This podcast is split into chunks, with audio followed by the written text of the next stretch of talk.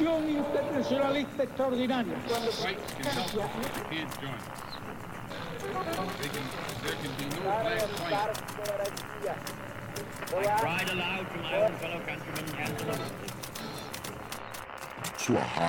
us,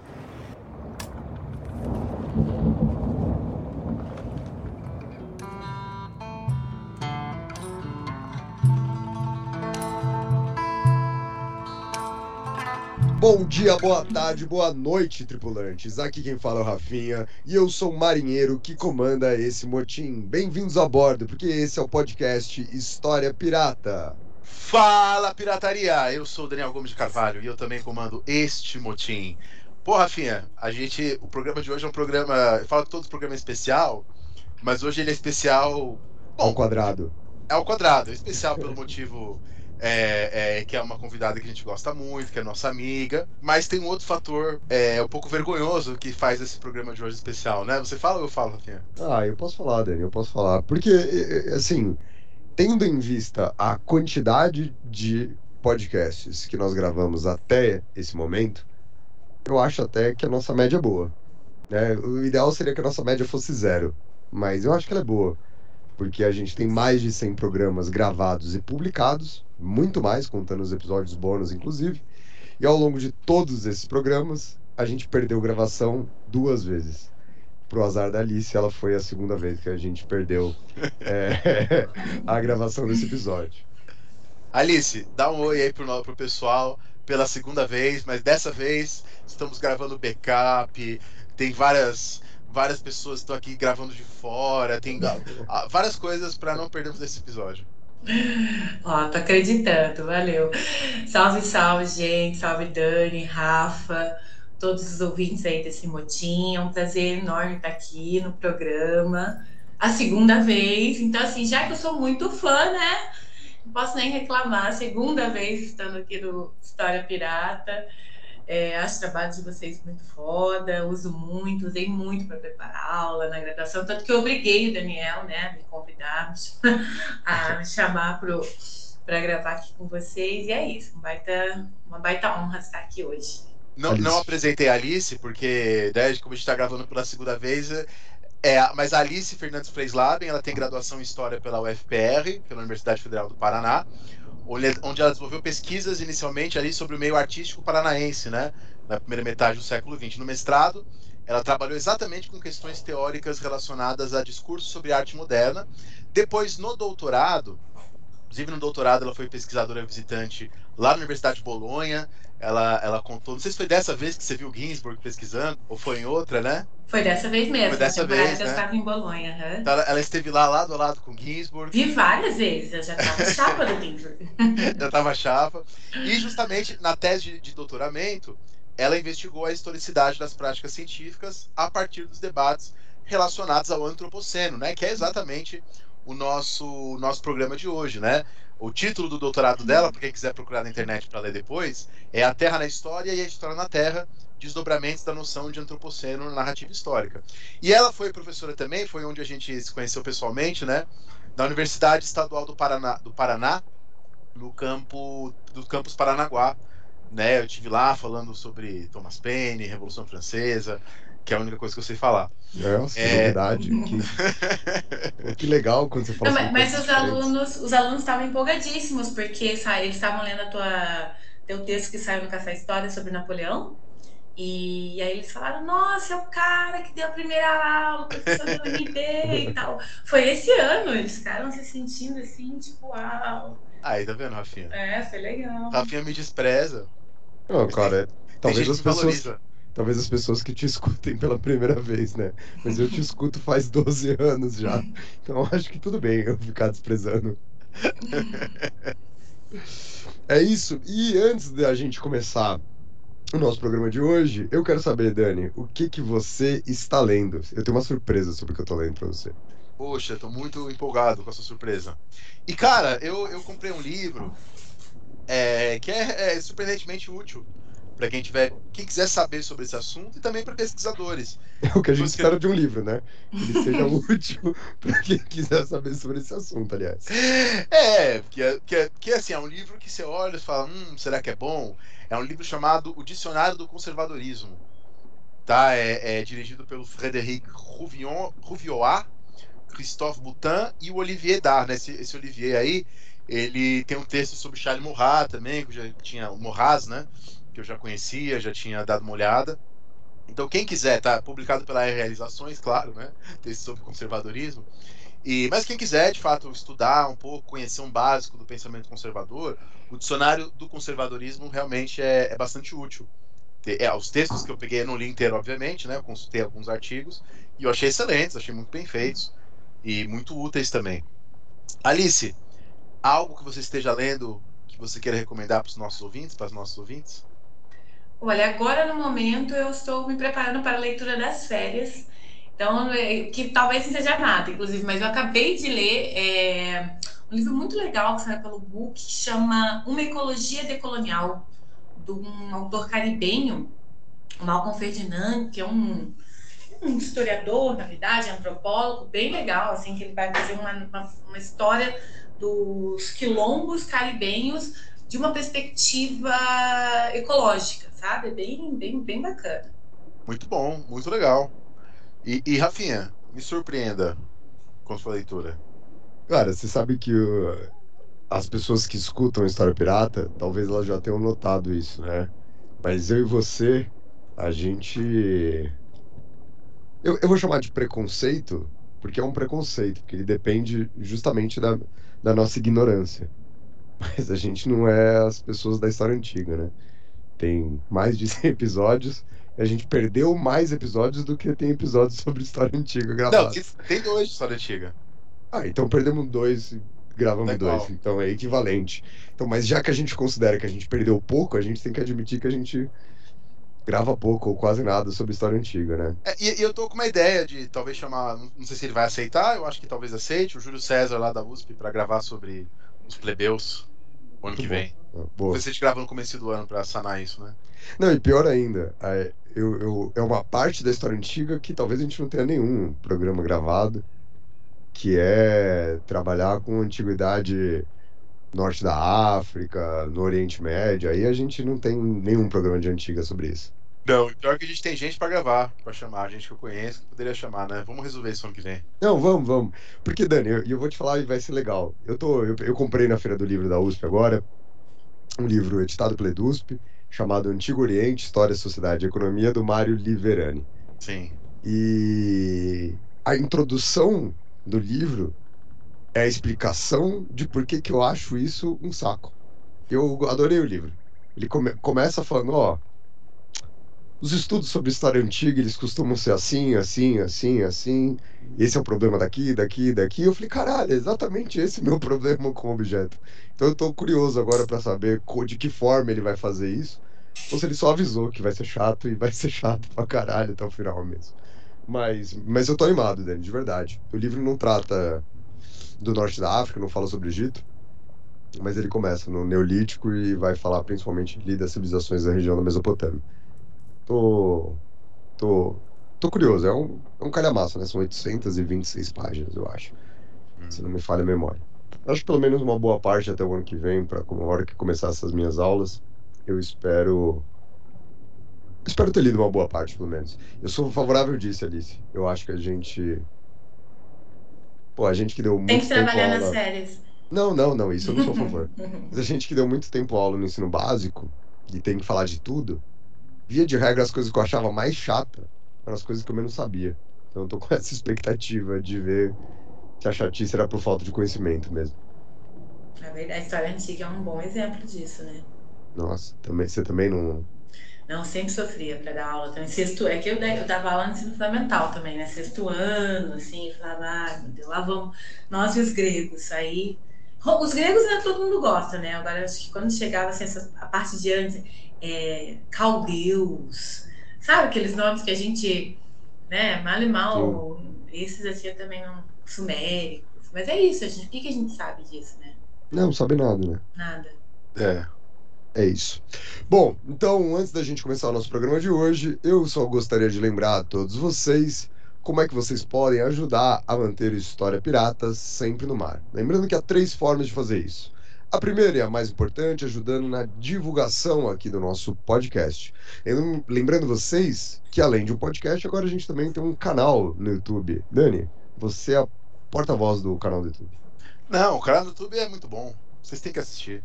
É youtube.com barra arroba História Pirata. Não esqueçam do arroba.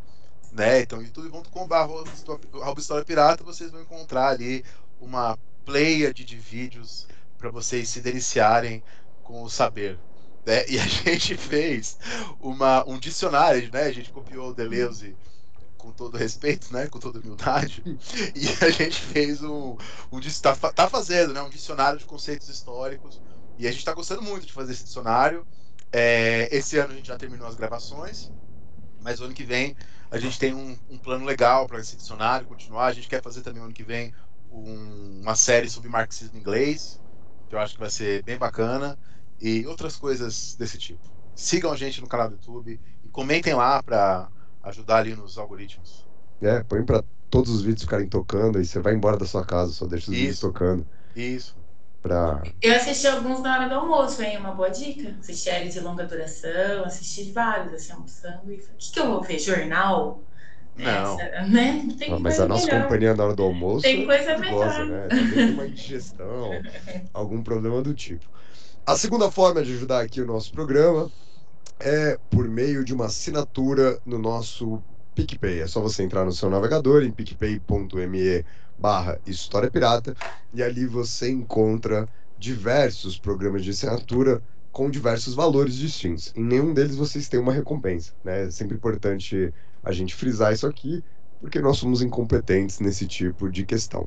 Agora, dada a nossa incompetência, se a gente só precisa de uma grana para pagar os nossos custos, você também pode fazer isso via Pix.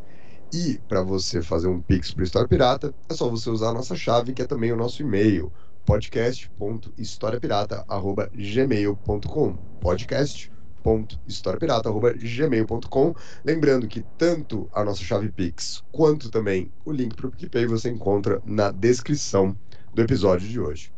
Episódio de hoje que tratará sobre antropoceno, né? Para a gente discutir um pouco desse conceito, um pouco das suas origens e um pouco das suas implicações. Aliás, o programa está dividido em três blocos muito semelhantes ao que eu acabei de falar para vocês.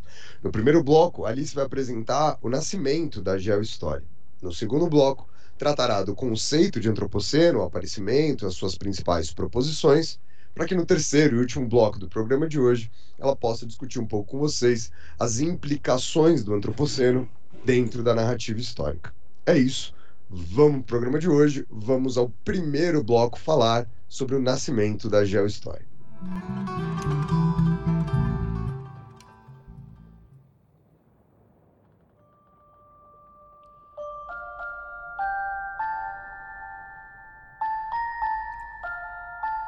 Então, gente, é, só para dar uma contextualizada, para não ficar assim voando, o Dani apresentou né, o meu, meu e realmente eu trabalhava né, com. Só para assim, como é que esse assunto apareceu?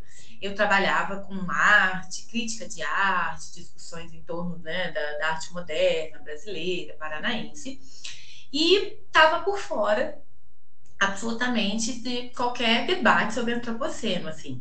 Quando alguém falava esse nome, eu pensava que isso era coisa de bicho grilo. Eu falava, ah, assunto da galera é bicho grilo, gosta de, das histórias dos animaizinhos e tal. Não sabia muito, assim. Falei, ou é papo de antropólogo, né? Eu sou historiador, eu não, não, não botava muita fé nisso.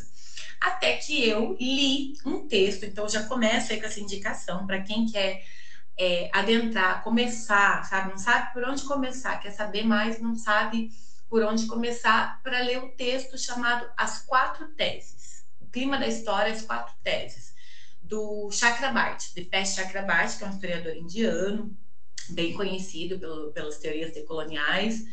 E, e aí eu li esse, esse, texto e ele é muito claro, assim, é bem curtinho, não tem nem 20 páginas, está traduzido né, para português, na internet tem, a revista Sopro.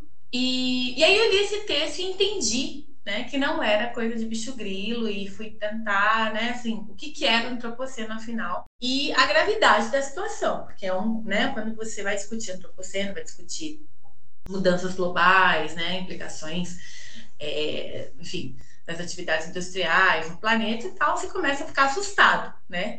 Então, foi assim que eu acabei direcionando minha tese e, assim, mudei totalmente da água para o vinho e só, né, só quis saber de, de entender melhor, de ler mais. E aí, como começar a falar de antropoceno era a minha primeira pergunta, assim, como? Como, que essa, como é que essa ideia, qual o contexto que possibilitou né, que um conceito como esse, que é a ideia de que as atividades humanas, né, as atividades antrópicas, estão modificando o funcionamento planetário. Né? Então, assim, como é que isso pode acontecer? Esse, como é que essa ideia pode acontecer? Então, isso é uma afirmação do campo científico, né? ela surge como um enunciado científico, uma constatação é, né, da ciência do sistema Terra, e eu fui tentar entender o processo de constituição, então, dessa ideia de que a Terra teria uma história, né? uma história é, própria, uma história separada de qualquer dimensão humana, né? Como é que isso pode, como é que essa, essa ideia se constitui historicamente? E aí, como todo historiador, né, historiadoras, somos obcecados com origem. A gente diz que não pode, né, que a questão da origem não é uma questão, mas a gente está sempre atrás da origem.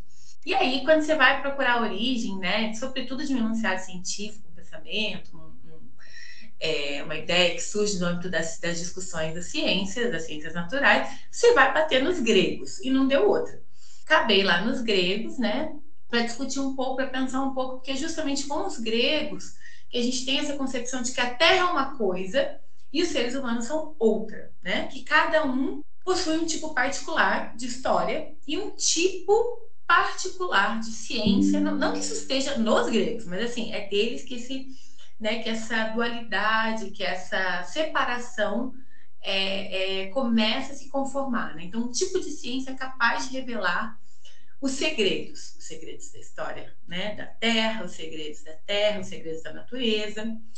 É, é, a gente, acho que todo mundo lembra ou já ouviu falar dos pré-socráticos, né, que são aqueles primeiros sábios gregos que vão fazer uma série de perguntas sobre do que, que o mundo é feito, por que, que o mundo é feito, por que, que o mundo existe, enfim.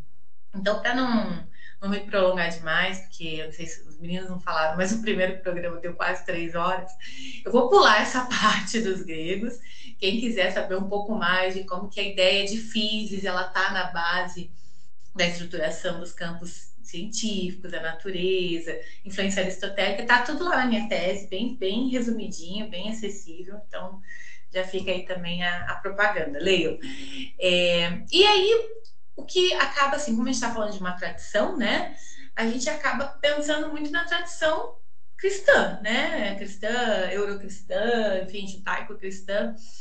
É, e aí a gente sabe que dentro desse, da, da, tradição cristã, né, dessa cristianização desse espaço ocidental, essa ideia de uma narrativa própria, uma narrativa telúrica, uma narrativa que diz respeito à história da Terra, ela acaba sendo subordinada à existência humana, né? Deus criou o mundo para os humanos. Então não faz sentido se questionar de quando ele criou o mundo. Ele criou o mundo para os humanos, junto com os humanos.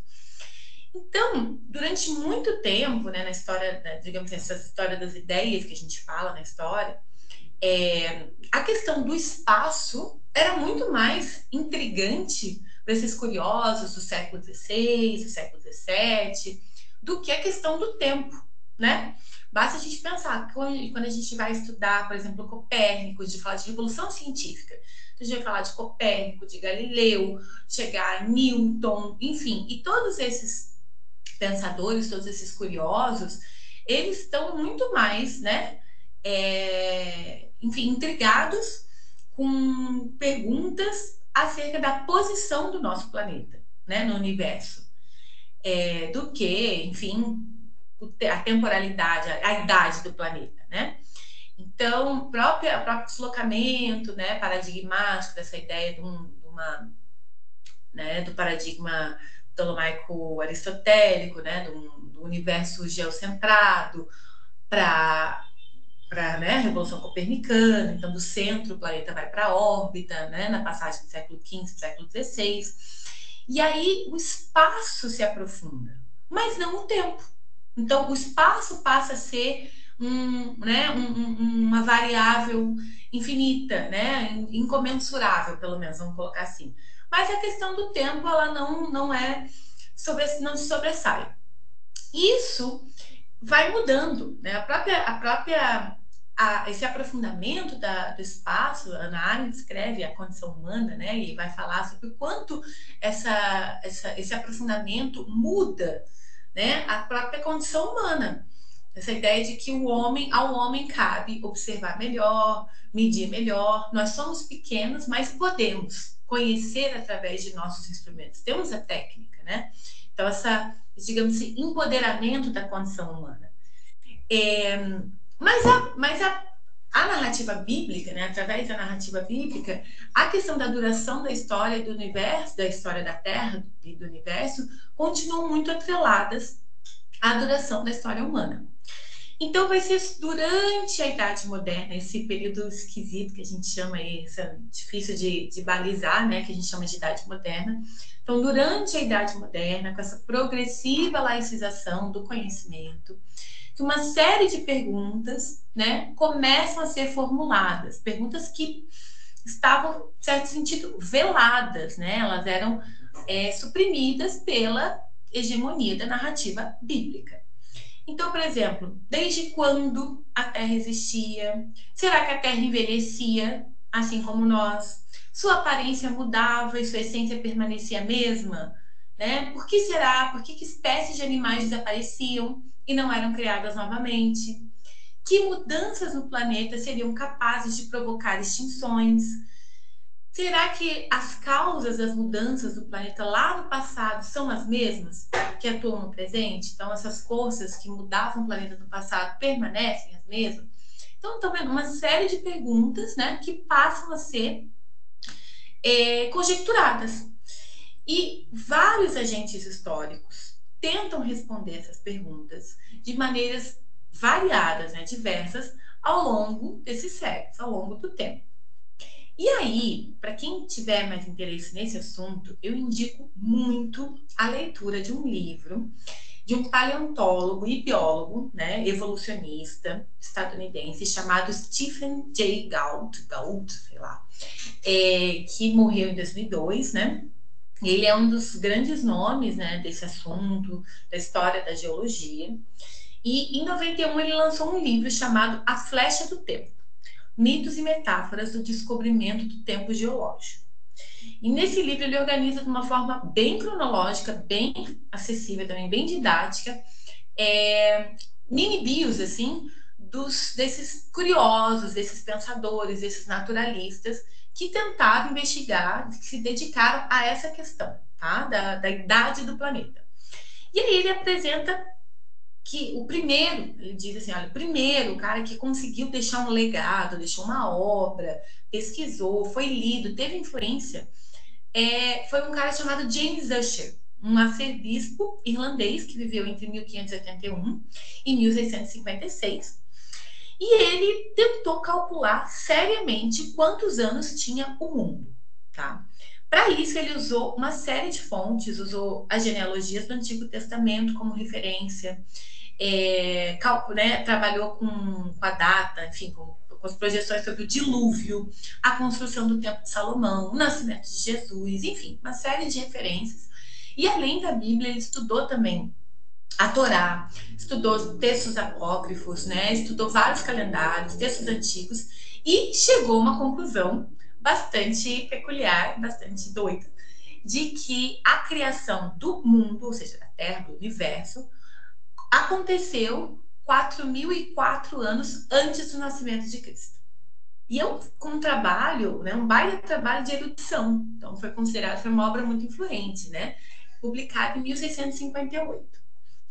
Depois desse trabalho, tem um outro inglês, um teólogo. Vejam que no começo todo mundo está muito sempre envolvido com teologia, né? Porque história natural e teologia não se separam, né? Então, chamado Thomas Burnett que viveu entre 635 e 715, que também escreveu um monte sobre a história da criação, pensou um modelo né, geológico a partir do dilúvio de Noé, pensando como o dilúvio foi o responsável pela modelação da superfície da Terra, tal como a gente conhece. E o Burn, Burnett, eu acho que fala que ele é inglês, trocava cartas com Newton, ninguém menos, ninguém mais do que Isaac Newton. Ele era brother do Newton.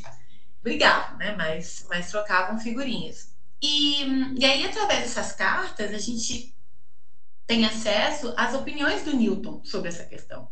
Então, o próprio Newton também tentou analisar é, o tempo bíblico, sempre a partir da Bíblia, né? Para compreender a cronologia universal. Ele era né, extremamente curioso e ele foi pensar isso a partir da Bíblia, tentou calcular, inclusive, a data do fim do mundo, né? Estudando o livro do Apocalipse. É, e o Newton chegou até a sugerir para o Burnett que hum, é, os dias, né, pra, tentando resolver esse, a questão da criação, disse, olha, na época da criação, os dias não eram como os dias de hoje, porque a rotação da Terra era provavelmente muito mais lenta. Então, cada dia tinha uma duração muito maior, né? Porque não fazia sentido já nesse momento pensar numa criação em seis dias, né? Então, assim, é legal a gente estudar esses causos, esses nomes da história da ciência, eu pelo menos amo, porque hoje isso parece muito irracional pra gente. Fala assim, nossa, Newton falou uma baboseira dessa. Mas na época, né, no século XVII, a Bíblia era considerada a fonte por excelência, a grande fonte de informação, tanto sobre a história humana quanto sobre a história natural. E essa cronologia bíblica, ela só vai ser contestada de forma mais é, incisiva a partir do final do século XVII, né? Sobretudo à medida que os missionários e esses exploradores europeus se lançam no mundo, se espalham pelo mundo, e chegam, por exemplo, à China, à Índia, e têm contato com uma série de documentos que remetiam a tempos muito mais antigos, né? que nada mencionavam nesses documentos, nada falavam sobre o dilúvio, que era meio que um marco, né? vamos falar assim, um marco geológico primitivo ali. E aí, é, esses missionários, exploradores, eles acabam questionando, pensando, né? Será? Então, o que será que aconteceu? O que, que, essa, o que, que as pontas não estão né, se encontrando? Seria possível que outros homens que não descenderam de Adão tivessem existido? Será que alguém tinha sido criado antes de Adão? É, será que esses outros homens deram origem a povos cujas histórias não estavam né, na Bíblia, que apresentavam eventos naturais diferentes, já que ninguém falava de dilúvio? E, e aí, ou seja, é sempre uma. Tudo isso começa com curiosidade mesmo, né? E aí, é, ainda no século XVII, tem um, um, elemento novo que entra nessa história toda, que são os fósseis.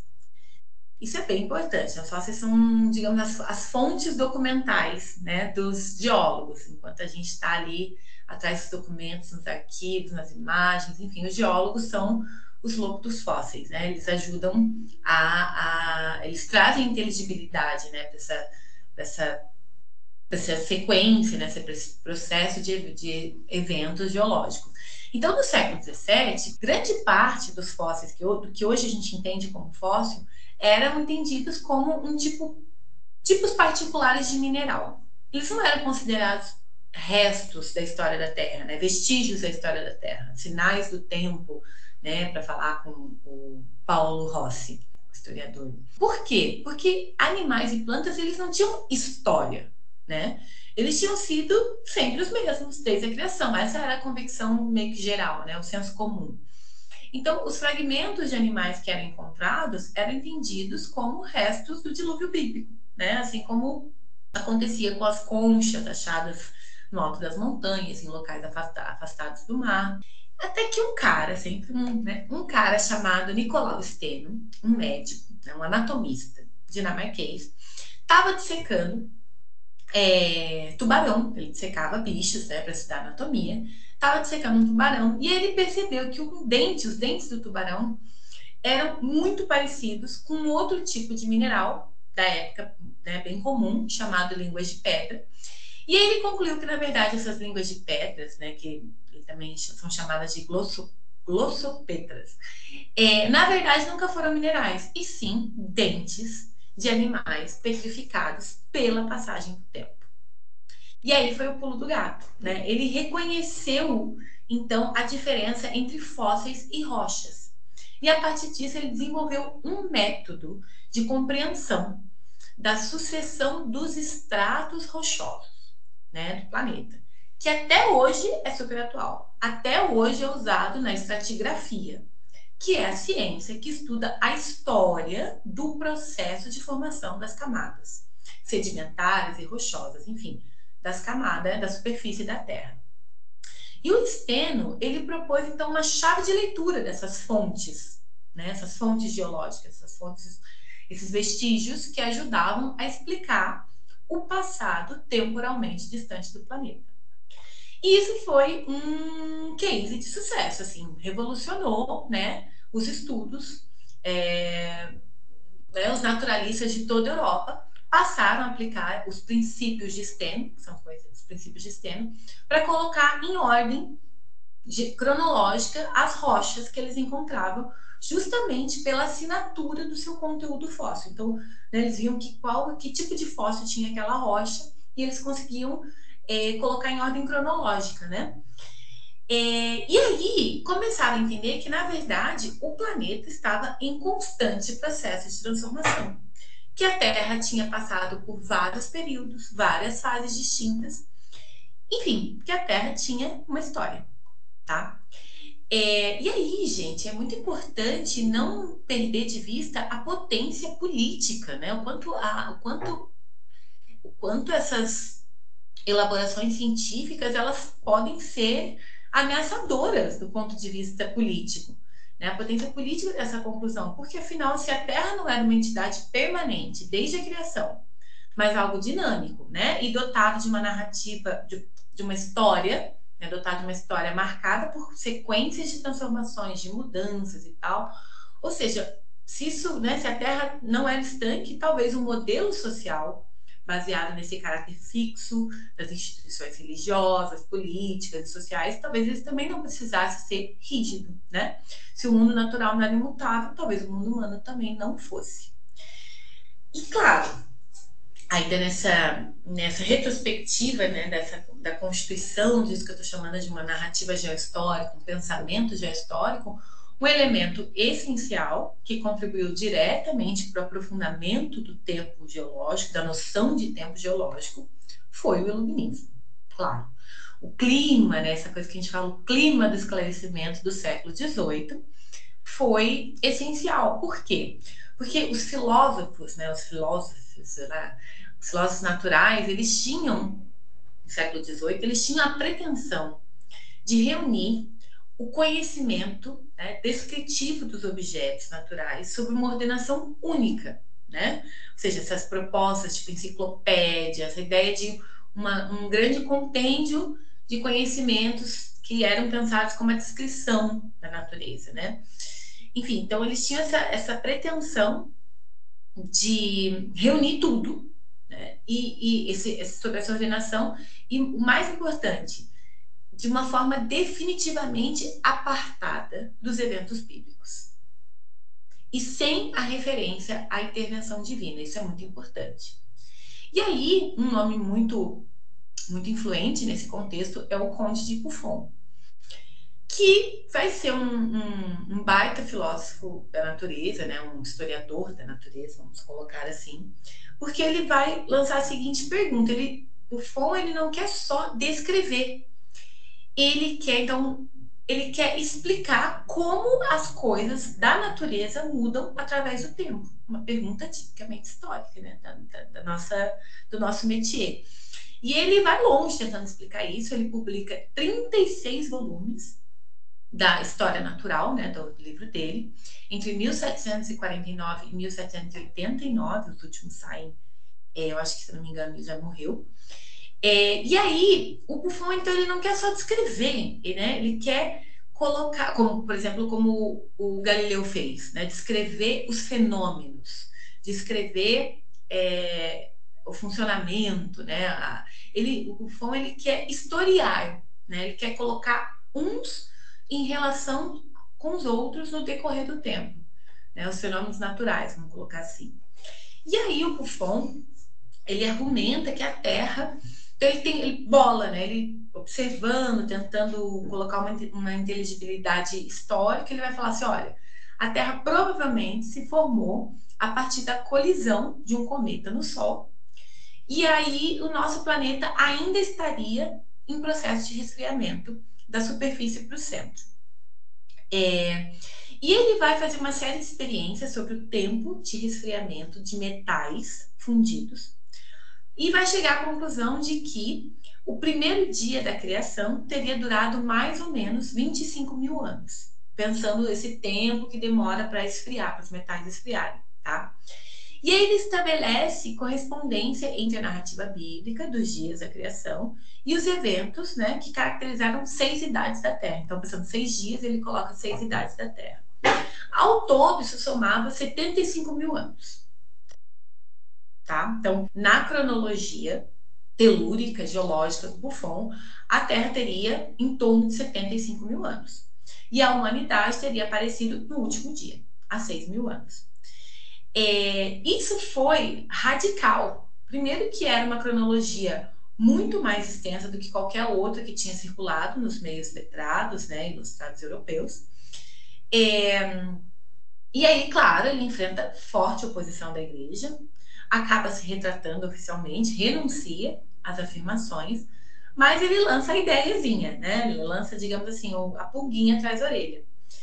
É, então, no século XVIII, o Buffon é apenas um né, desses, desses curiosos, chamamos de curiosos, que são, não são cientistas no sentido né, que a gente usa, assim, não são experts, né, são, estão tentando explicar uma série de coisas ao mesmo tempo.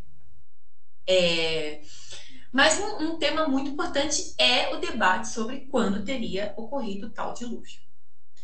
E à medida que aumentava a quantidade de provas, né, de que a distribuição das águas no planeta já havia sido outra, esse debate também ficava mais intenso. E várias correntes interpretativas sobre a formação e sobre o funcionamento histórico da Terra surgiram ao longo, né, na passagem ali do século XVIII o século XIX. Então, vou citar só algumas, as mais, as mais influentes, assim, as que realmente é, é, influenciaram né, essas explicações. Então, o netunismo, por exemplo, é uma delas. É, segundo essa concepção, essa corrente né, explicativa, havia um oceano primitivo que recobria o planeta, e nesse esse oceano continha todos os elementos minerais que um dia formariam as rochas. Né? Então, assim, todos esses elementos estavam suspensos no mar, dissolvidos no mar. E à medida que esses minerais iam se depositando uns sobre os outros, né, sobre esse fundo primário, o relevo terrestre assumia sua forma. Então, assim, José Bonifácio de Andrada foi um, um defensor do netunismo, do netunismo, o próprio Alexander von Humboldt, né? Então, uma série de, de pensadores bem influentes, bem importantes para a história da ciência, é, partiu dessa, dessa suposição. E, claro, século XIX, né? Século XVIII, XIX. Então, a crescente demanda por matérias-primas, carvão, enfim, que caracterizou todo o cenário da Revolução Industrial, obviamente repercutiu muito no estudo sobre no estudo da litosfera, no estudo da história da formação do planeta. E aí, é uma corrente que surge nessa época também é o plutonismo. Por quê? Porque o que assim de vulcão, né? Vulcanismo. Porque na medida que as, as minas se aprofundavam, as minas eram abertas na Europa, na, na, Inglaterra, os engenheiros de minas percebiam que quanto mais fundo se cavava, mais quente ficava. Por exemplo, o James Hilton, que foi um defensor do plutonismo, um geólogo, né, um naturalista escocês, falou que afirmou que os estratos rochosos não haviam sido formados pela sedimentação dos minerais, ou seja, não era que estava tudo suspenso na água e aí, na medida que foi caindo, decantando, as montanhas surgiram. Não. Na verdade, havia um calor, né? Sim, pelo calor e pela pressão das profundezas do planeta, das profundezas magmáticas, ou seja, o oposto né, do plutonismo. Enfim, resumindo, é uma corrente que não é tanto de explicar a origem né, do planeta, da idade, nada mais mais de explicar o funcionamento é o atualismo, que na verdade serve para né, um, uma, um modelo explicativo que serve para vários fenômenos, que vai dizer o seguinte: as forças que atuam na natureza hoje são sempre, né, são as mesmas forças do passado, as forças não mudam. Ou seja, olha que, que frase, né? Para gente faz todo sentido. O presente é a chave para entender o passado. Então, essa ideia grudou. Essa ideia foi muito, muito. É, enfim, foi muito. penetrou em, várias, em vários círculos né, de filósofos naturais, de historiadores naturais. E um desses filósofos era o Charles Lyell, que na verdade foi né, um, enfim, um advogado, um cara bem, bem importante no contexto da Inglaterra vitoriana. E, e ele escreveu uma obra chamada Princípios da Geologia, que foi publicada entre 1830 e 1833, são três volumes. Tem até, deixo uma sugestão aqui para os ouvintes, tem um podcast muito legal sobre a história do Charles Lyell, sobre o que, que ele foi, como que essas teorias dele foram recebidas, que chama 20 mil léguas submarinas. 20 mil léguas, sem submarinos. 20 mil léguas. E aí, o Lyle ele é o propositor de uma coisa que a gente chama de uniformitarismo. O que, que é essa parada? É, o uniformitarismo vai mais longe ainda que o atualismo. Vai dizer o seguinte: todos os agentes de mudanças da Terra, né, no nosso planeta, atuam de maneira uniforme ao longo do tempo. Tá? Então ele vai dizer assim: o que é a Terra? É o produto né, do acúmulo dos fenômenos naturais, erosão, sedimentação, vulcanismo. E esse, esse acúmulo, e ele é sempre uniforme, né? Sempre é a mesma velocidade, a mesma intensidade. Então, esse é o princípio único da evolução geral do mundo. O Laio vai falar. A Terra muda lenta, contínua e gradualmente. E cada mudança é sempre compensada por outra de maneira que a aparência da superfície terrestre sempre foi, e aqui é a conclusão mais grave disso, e sempre será essa a que a gente, que a gente conhece, essa que conhecemos. Então, você tira disso o quê? Que a Terra é inesgotável. Né? E o Lyell, ele negava que a extinção das espécies estivesse relacionadas a qualquer tipo de evento repentino, a qualquer tipo de evento singular, tá? Para ele não existia extinção em massa. Para ele era sempre um processo né, uniforme, gradual, lento. E aí um, o Georges Cuvier, um naturalista francês, muito também, assim, sempre o nome, só estou falando dos grandes, assim, né? Foi diretor do Museu é, de Paris, de História Natural. Cuvier, ele vive entre 1600, 1769 e 1832. E o, o Cuvier, ele era hum, profundamente contrário a essa ideia, né, de que do uniformitarismo, e ele insistia que além da uniformidade dos processos, eventos catastróficos também têm um papel essencial na história da Terra, né? E por isso ele e vários outros pesquisadores que assumiam essa ideia, que partiam dessa premissa, ficaram conhecidos como catastrofistas. E, o Cuvier, ele falava que, na verdade, para usar as suas palavras, ele falava em revoluções. Ele falava, olha, é, as revoluções eram as causadoras da história. Ou seja, a, a Terra mudava através de revoluções que modificavam a superfície, modificavam a variedade de plantas, de animais, enfim. Então, esses eram os dois paradigmas que orientavam a compreensão da história geológica até o final do século XIX, até o começo do século XX. Hoje a gente sabe que a intensidade dos processos geológicos e dos seus produtos variam, né, seus produtos, suas consequências variam muito ao longo do tempo. Sabemos também que, né, embora muitos dos sistemas que fazem parte do planeta sejam de fato cíclicos, por exemplo, ciclo da água, fósforo, enfim, nitrogênio, até o petróleo, né, não deixa de ser um tipo de um ciclo, é, a capacidade de regeneração do planeta não é constante e nem ilimitada. Né? A gente sabe que congelamento, sublevação de água, é, processos de sedimentação são frequentes, mas não são uniformes. Eles podem ser lentos e graduais, mas podem ser repentinos, abruptos. Enfim, e a despeito desses muitos enganos, né, que a gente que eu destaquei dessas teorias, o fato é que entre né, nas últimas décadas ali do século XIX as comparações as descrições detalhadas dos, né, das camadas da Terra é, levadas a cabo justamente por esses, por esses pesquisadores que estavam competindo, né? Havia uma competição entre catastrofistas e uniformitari, uniformi, uniformitaristas. É, para saber quem estava certo, né? Isso de fato foi bom, promoveu um salto significativo tá? na compreensão da história da Terra. Então, as coleções de fósseis dos museus, dos gabinetes de história natural aumentaram muito. E aí, em um curto intervalo de tempo, então, se a gente ficou todo esse tempo para né, pensar a constituição dessa ciência geológica, entre 1820 e 1840, um volume de dados geológicos gigante assim, foi produzido, foi sistematizado, ao ponto de que data justamente né, da metade ali para o final do século XIX a constituição de uma coisa que eu acho que daí sim todo mundo conhece, que é a escala do tempo geológico. Então, toda essa volta que eu dei para pensar na escala do tempo geológico, porque o antropoceno seria uma nova unidade na escala do tempo geológico, né?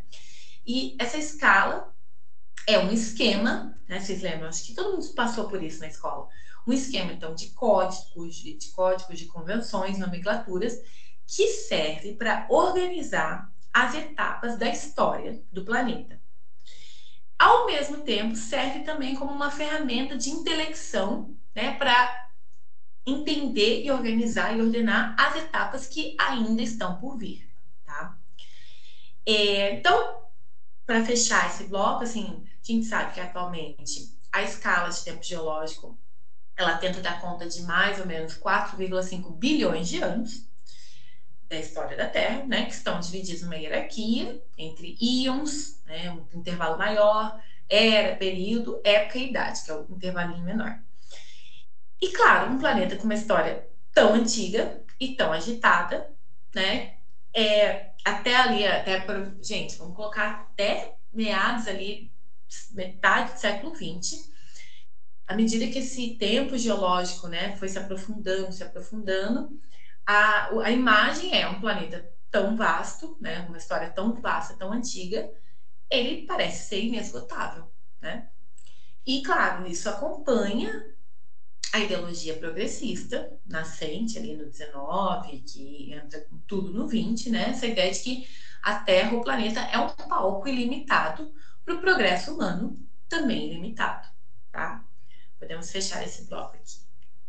Obrigado, Alice. Muito, muito belíssima exposição e queria fazer uma menção aqui a, a um livro que, que tem a ver com uma coisa que você falou que é muito importante, né? Sobre como se via no passado essa relação entre física, astronomia e política. E tem um autor chamado Thomas Paine que escreveu um livro chamado The Age of Reason, A Idade da Razão.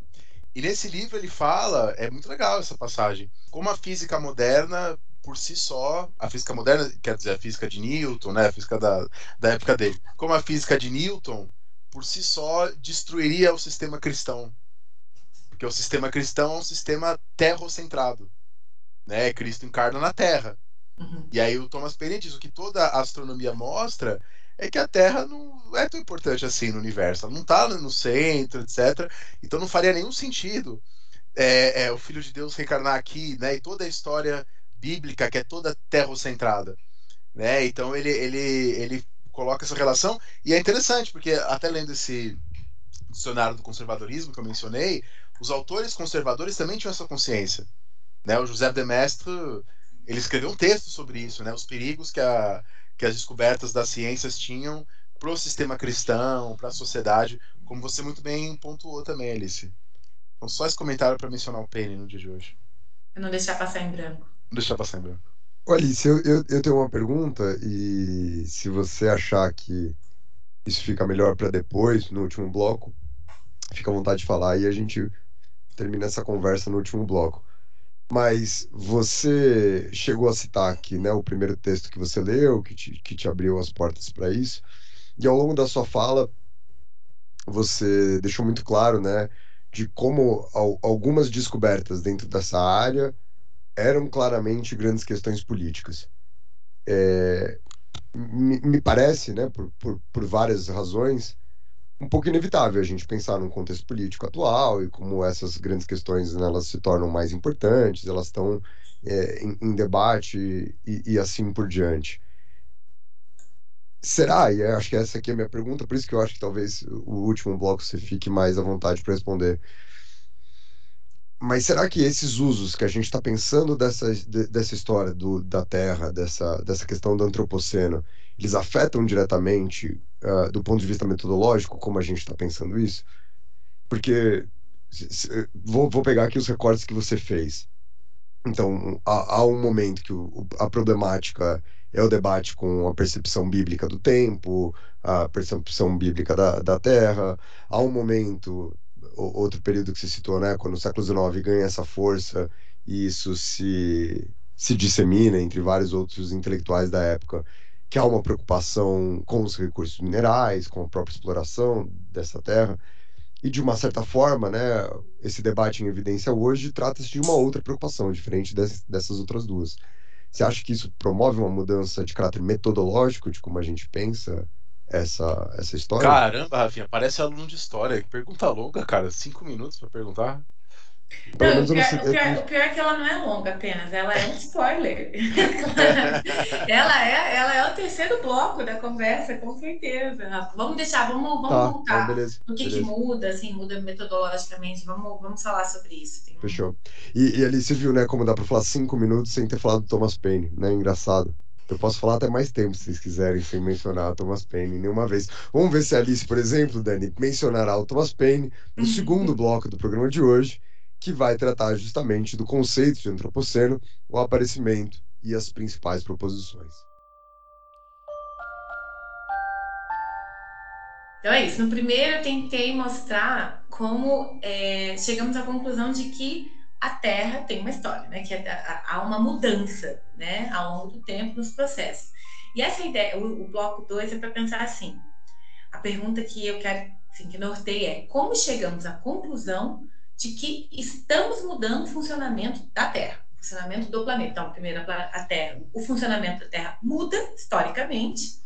E como que a gente agora está, né? Assim, como chegamos à conclusão que somos nós agora que estamos mudando uma coisa que já vinha mudando há 4,5 bilhões de anos.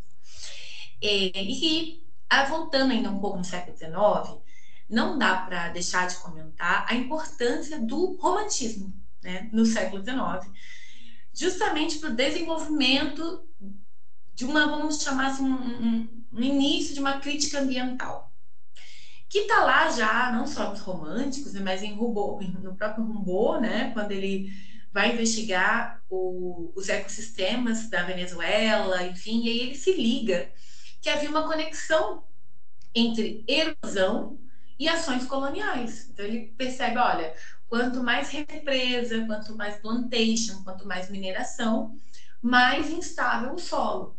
E ele né, escreve uma obra muito bacana, muito difícil, mas é uma obra muito importante, que é Cosmos, em que ele vai dizer que está tudo relacionado. Clima, solo, agricultura, escravidão, então ele vai assim, demografia. É... Aqui no Brasil, a gente tem um trabalho do José Augusto Pádua, que é um principais historiadores ambientais do Brasil, né, da FRJ, e ele tem um trabalho bem, bem legal também é, para mostrar como já no século XIX havia uma, uma preocupação né, em relação aos impactos humanos sobre o ambiente, enfim. Então já tinha, né, claro, a gente sabe que o romantismo, a crítica, né, a civilização industrial, a urbanização desenfreada, acaba servindo de base, né, para a formulação de uma série de, de objeções à, à exploração ambiental. Mas, então, voltando agora mais para essa linha que eu segui, que é uma ideia mais uma história da ciência mesmo, acompanhando as principais questões que serviram de gatilho até a gente poder formular né, uma proposição sobre o antropoceno.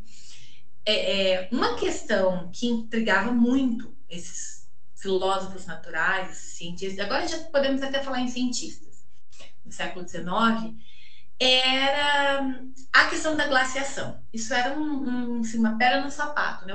Eles queriam explicar o que, que dava início a uma, uma, uma, um período glacial, né? O que, que poderia causar o início ou o que, que poderia levar ao fim de um período glacial. depois que, claro, foi, né, foram descobertos que a Terra tinha passado uma série de glaciações, enfim. Então, a questão de o que, que muda, né, o clima do planeta, como o clima do planeta muda, foi uma questão bem importante também do desenvolvimento, é, enfim, das condições para a gente produzir uma, um, um, conhecimento sobre o antropoceno. É, e aí, predominava então, até assim, vamos colocar 1940, 1930, essa ideia de que o clima da Terra era uma consequência lógica da, da, da posição ocupada pelo planeta no sistema solar. Então, assim, a Terra tem o clima que tem por causa da distância que ela está do Sol. É, ainda muito influenciados pelo uniformitarismo, né, os cientistas eles diziam que os padrões climáticos variavam de maneira moderada em ciclos, mais ou menos frios, que duravam algumas décadas ou no máximo poucos séculos, sem que isso acarretasse nenhum tipo de cenário extremo.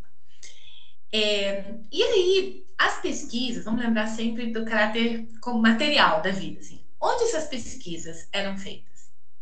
Em lugares frios, né? Na Europa, nos Estados Unidos. Então, é, elas eram dominadas por instituições e organizações científicas do centro-norte europeu e norte-americano, no geral, né? Que lugares onde os invernos são congelantes. Então, os cientistas da passagem do 19 para o 20, eles estavam preocupados era com as glaciações, do que, né, assim, eles tinham medo, né, tinham receio de tentar entender melhor as glaciações, muito mais do que com períodos excessivamente quentes. Até que um cara, né, o, o Arrhenius, ele era um químico sueco que foi ganhador do Prêmio Nobel em 1903, ele publica em 1896 um artigo bem importante nessa história, é, em que ele vai explicar como a variação na concentração atmosférica de dióxido de carbono, ou seja, o CO2, né, o nosso maior inimigo hoje, influencia a temperatura na superfície do planeta. Mas, assim, esse artigo é uma baita fonte documental para quem quiser fazer história desse assunto, né? Assim, assim, assim, entrar mesmo nas fontes. É, só que nessa fonte, nesse artigo, é um artigo longo, ele não fala nada sobre interferência humana no equilíbrio atmosférico. Tá? Ele não está preocupado com isso. É, até porque, né, gente, o que acontece? Na passagem do século XIX para o XX, supor, passar pela cabeça, né, por mais que eu já houvesse uma série de críticas, né, que a gente pode chamar de uma crítica ambiental, na verdade, supor que o desenvolvimento tecnológico, justamente possibilitado pelos combustíveis fósseis, né, se tornasse garantir um, enfim, um salto gigante é, na produção, é, na iluminação das cidades, no transporte. Então, assim, imaginar que o desenvolvimento tecnológico, né, permitido pelos combustíveis, se tornasse prejudicial à humanidade, era uma ideia, assim, quase que impossível, né, de, de ser pensada. O clima, no geral, era de otimismo em relação aos avanços tecnológicos. Né? Esse era o clima no final do 19 e início do 20. E a maior parte da comunidade científica que leu a pesquisa do, do Arrhenius achava que ele tinha errado, porque a ideia de que um gás, CO2 é um gás, pudesse se acumular na atmosfera parecia extremamente improvável. O gás escapa né, para o espaço.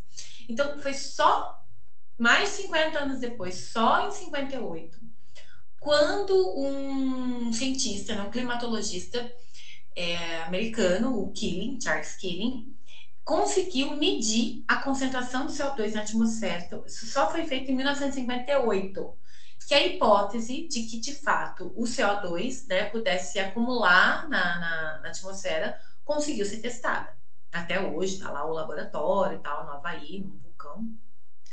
E aí, Embora o Killing não tenha comprovado a existência de que havia um aquecimento global antrópico, né, em corrente, não, não conseguiu comprovar isso, ele sinalizou, pelo menos, que essa velha e confortável crença num equilíbrio atmosférico natural, né? Lembra? O uniformitarismo, o planeta sabe compensar, a natureza é inteligente. Essa ideia quase aristotélica, assim, né? De que a natureza sabe compensar os seus excessos, né? O, o David Hume vai falar isso. Então, essa ideia de que há, um, um, um, equilíbrio atmosférico natural e, né, ela estava equivocada. E tudo isso que eu estou falando tem que ser colocado no contexto do pós-guerra, né? Depois de Hiroshima, depois de Nagasaki. Então, depois que esses eventos, né, depois desses eventos, é, uma série de questionamentos, de, enfim, de agonias apareceu na cabeça de muita gente e as pessoas começaram de fato a se perguntar, né? Será que a tecnologia vai ajudar o planeta a evoluir ou a se autodestruir? Então são questões que antes não apareciam, né? Fora que a Guerra Fria ela significou um enorme aumento de recursos para as pesquisas espaciais, que demandavam a criação de equipes com especialistas de diferentes áreas. Então, a ciência ganhou muito nesse sentido, né? Iniciativas de multilateralismo, né? Também foram essenciais nesse processo de, que eu estou falando de uma, um processo de integração dos saberes científicos. Se o século XIX né, é um momento de fragmentação, de estruturação dos campos, né, as práticas de cada campo, as metodologias, esses eventos cada vez mais endógenos dos campos, a segunda metade do século XX vai assistir justamente um, um, um movimento, né, um processo de integração dos saberes, esses campos, essas áreas.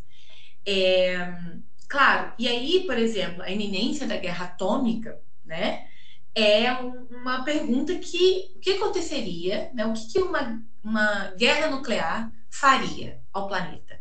À atmosfera, à água, aos solos, aos sistemas naturais, né? Que, né, dos quais todas, todas, todas as formas de vida dependem. Então, esse tipo de pergunta, na medida que a, a capacidade bélica, tecnológica se ampliava, é, os efeitos, as consequências também. Então, esse tipo de pergunta eles precisavam ser, precisavam ser respondida por vários especialistas, né? Por, várias, por vários profissionais de campos de saberes diferentes. É, a teoria do inverno nuclear, por exemplo, né, é, um, é, um, desses, é um, um caso em que profissionais de várias áreas, biólogos, é, climatólogos, oceanógrafos, astrônomos, enfim, um monte de gente está trabalhando para tentar imaginar o que, que aconteceria, calcular né, os efeitos. É, então, é nessa segunda metade, nesse movimento que eu estou falando de integração, de multilateralismo, que surgem instituições tipo a Organização Meteorológica Mundial, né, vinculada à ONU, a própria NASA, né? Por exemplo, é dentro das, dos programas de pesquisa da NASA que o Lovelock, James Lovelock, né, o, o cientista famoso, com a Lynn Margulis, é, propõe a hipótese Gaia, que ficou né, muito famosa, fez um baita é, um baita sucesso para o bem e para o mal, né? Essa ideia de que o que, que é a hipótese Gaia do Lovelock e da Margulis? É que é, a vida cria suas próprias condições. Essa ideia de que a nossa atmosfera ela está em desequilíbrio químico, ela tem mais oxigênio do que teria caso não tivesse vida, né? Caso não, se não fosse a vida. Então eles pensam, eles chegam a essa conclusão, eles propõem essa, essa hipótese tentando é, entender as condições atmosféricas de Marte. Vocês verem como estava tudo integrado, né? Então, essa ideia de que a Terra é um grande e complexo ente e de que a biosfera nunca foi só uma testemunha, só espectadora, né? Ela nunca esteve ausente do enredo da história geológica. É, vai ser também no pós-guerra em que uma obra chamada Primavera Silenciosa. Se vocês forem pesquisar sobre esse assunto, sobre antropoceno, sobre crítica ambiental, sobre ambientalismo, essa obra sempre aparece. Ela foi escrita por uma química chamada Rachel Carson e publicada em 62 nos Estados Unidos. E ela foi tipo um soco no estômago, no estômago assim, na sociedade norte-americana. Claro, mulher, né, em 62, química de fora da academia, né? Ela não era uma baita pesquisadora de nenhuma daquelas Ivy Leagues. Então, ela foi muito desacreditada. Houve um, movimento para desacreditar a, a, a, pesquisa da Carlson, mas é, teve, teve consequências, né? Assim, impactou. Ela denuncia justamente os efeitos mortíferos do uso de pesticida nas plantações dos Estados Unidos. Até então era livre, né? O uso de, de até então e muitos anos depois, né? O uso de pesticidas, de produtos químicos nas plantações.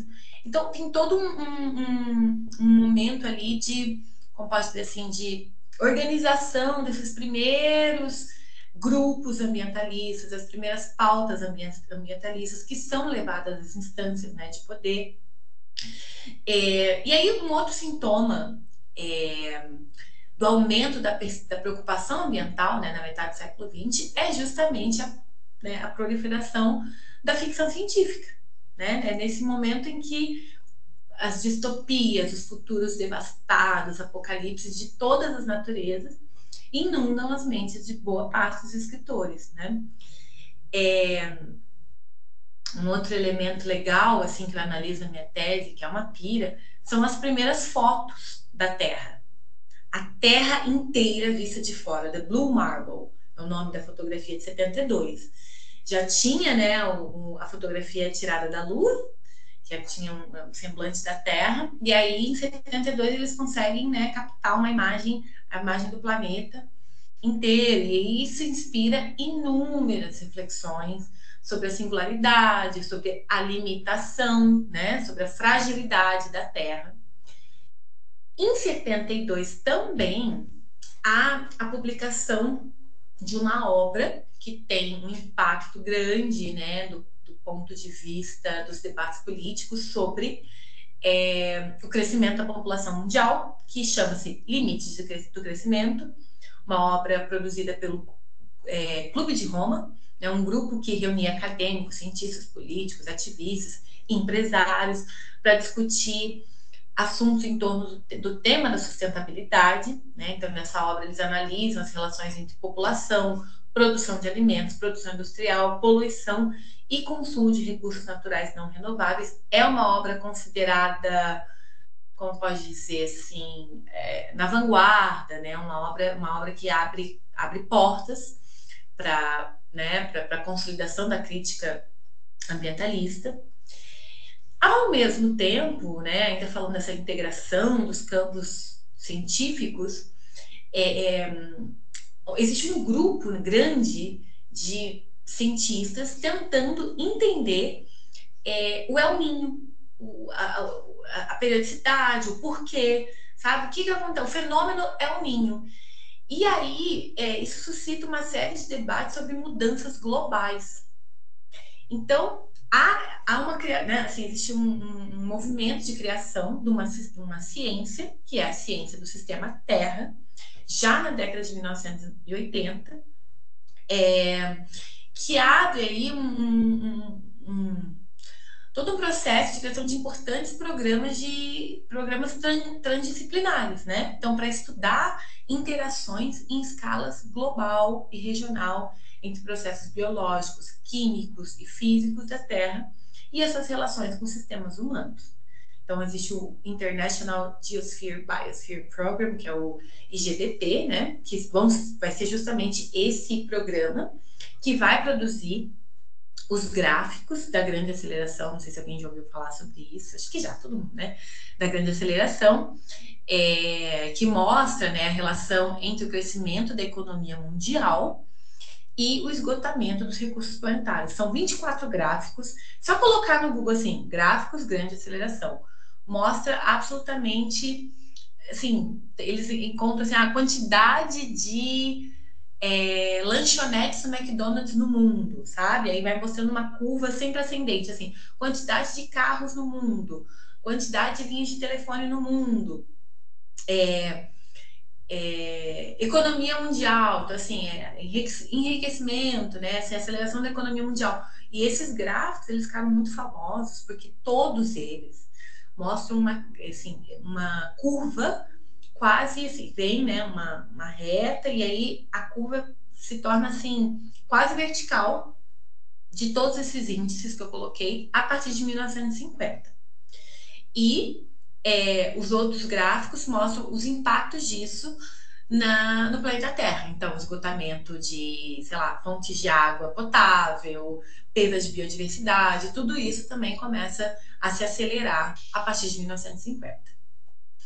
É, enfim, não por isso, por conta de tudo isso que eu falei, tem muita gente, tem muitos, muitos teóricos, muitos historiadores da ciência que pensam que a estruturação, né, que propõe que a estruturação do sistema Terra é tipo uma segunda revolução copernicana, porque a, ela inaugura, né, ou seja, ela, mais que inaugura, ela demonstra que não é possível estudar os componentes, estudar os fenômenos naturais de forma segmentada. Então, assim, há essa ideia de que a Terra é um ente, as coisas funcionam de, de maneira interconectada, né? Os sistemas, os processos.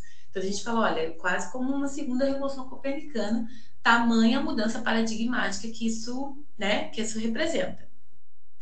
É, então, enfim, o que eu quero que, o que eu quero trazer para vocês é que o processo de esclarecimento acerca da incompatibilidade entre o paradigma civilizacional vigente e os limites físicos e biológicos da Terra foi longo, até essa, essa ideia se, né, se fomentar, consolidar. E que a questão climática foi justamente o que chamou a atenção dos cientistas, né? Para a intensidade do impacto ambiental das atividades humanas, primeiro. O consenso científico acerca do aquecimento global e as principais causas do aquecimento global já era assim, já estava consolidado quando o Paul Crutzen e o Eugene Stomber, que são, digamos assim, os pais do termo antropoceno, propuseram que, devido às alterações ambientais induzidas pelas atividades humanas, o planeta havia abandonado as condições geofísicas que caracterizaram a época do Holoceno. E eles fizeram isso num pequeno artigo chamado The Anthropocene, publicado justamente em 2000, numa revista da, do IGBT. E aí eles falam, né? Olha, abro aspas para citar eles. Eles falam assim: por causa das emissões antropogênicas de dióxido de carbono, o clima global poderá distanciar-se significantemente do comportamento natural por milênios. Por isso, não faz mais sentido falar em Holoceno a época geológica atual deveria se, se chamar Antropoceno. Em 2000 eles escrevem e publicam isso.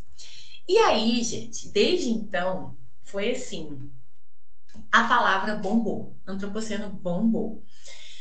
E aí a gente poderia fazer uma história do nome Antropoceno, né? Porque essa palavra ela realmente adquiriu uma potência, né? Uma, uma polissemia gigante. Em 2009, um grupo de trabalho, chamado Grupo de Trabalho de Antropoceno, foi oficialmente constituído. Tá? Então, assim, nove anos depois, para investigar se de fato era o caso de alterar a escala de tempo geológico, que é assim, falou que é uma época nova, então essa época tem que figurar dentro da escala, né? E caso fosse, esse grupo deveria preparar então uma proposta de formalização do antropoceno e apresentar essa proposta para a subcomissão de estratigrafia quaternária, que responde à União Internacional das Ciências Geológicas, que são as organizações científicas que têm, digamos assim, autoridade, legitimidade para mudar a escala de tempo geológico. Isso aconteceu em 2009, o grupo foi constituído. Em 2023, a proposta ainda não foi finalizada, não foi apresentada oficialmente. Está perto, mas ainda não foi.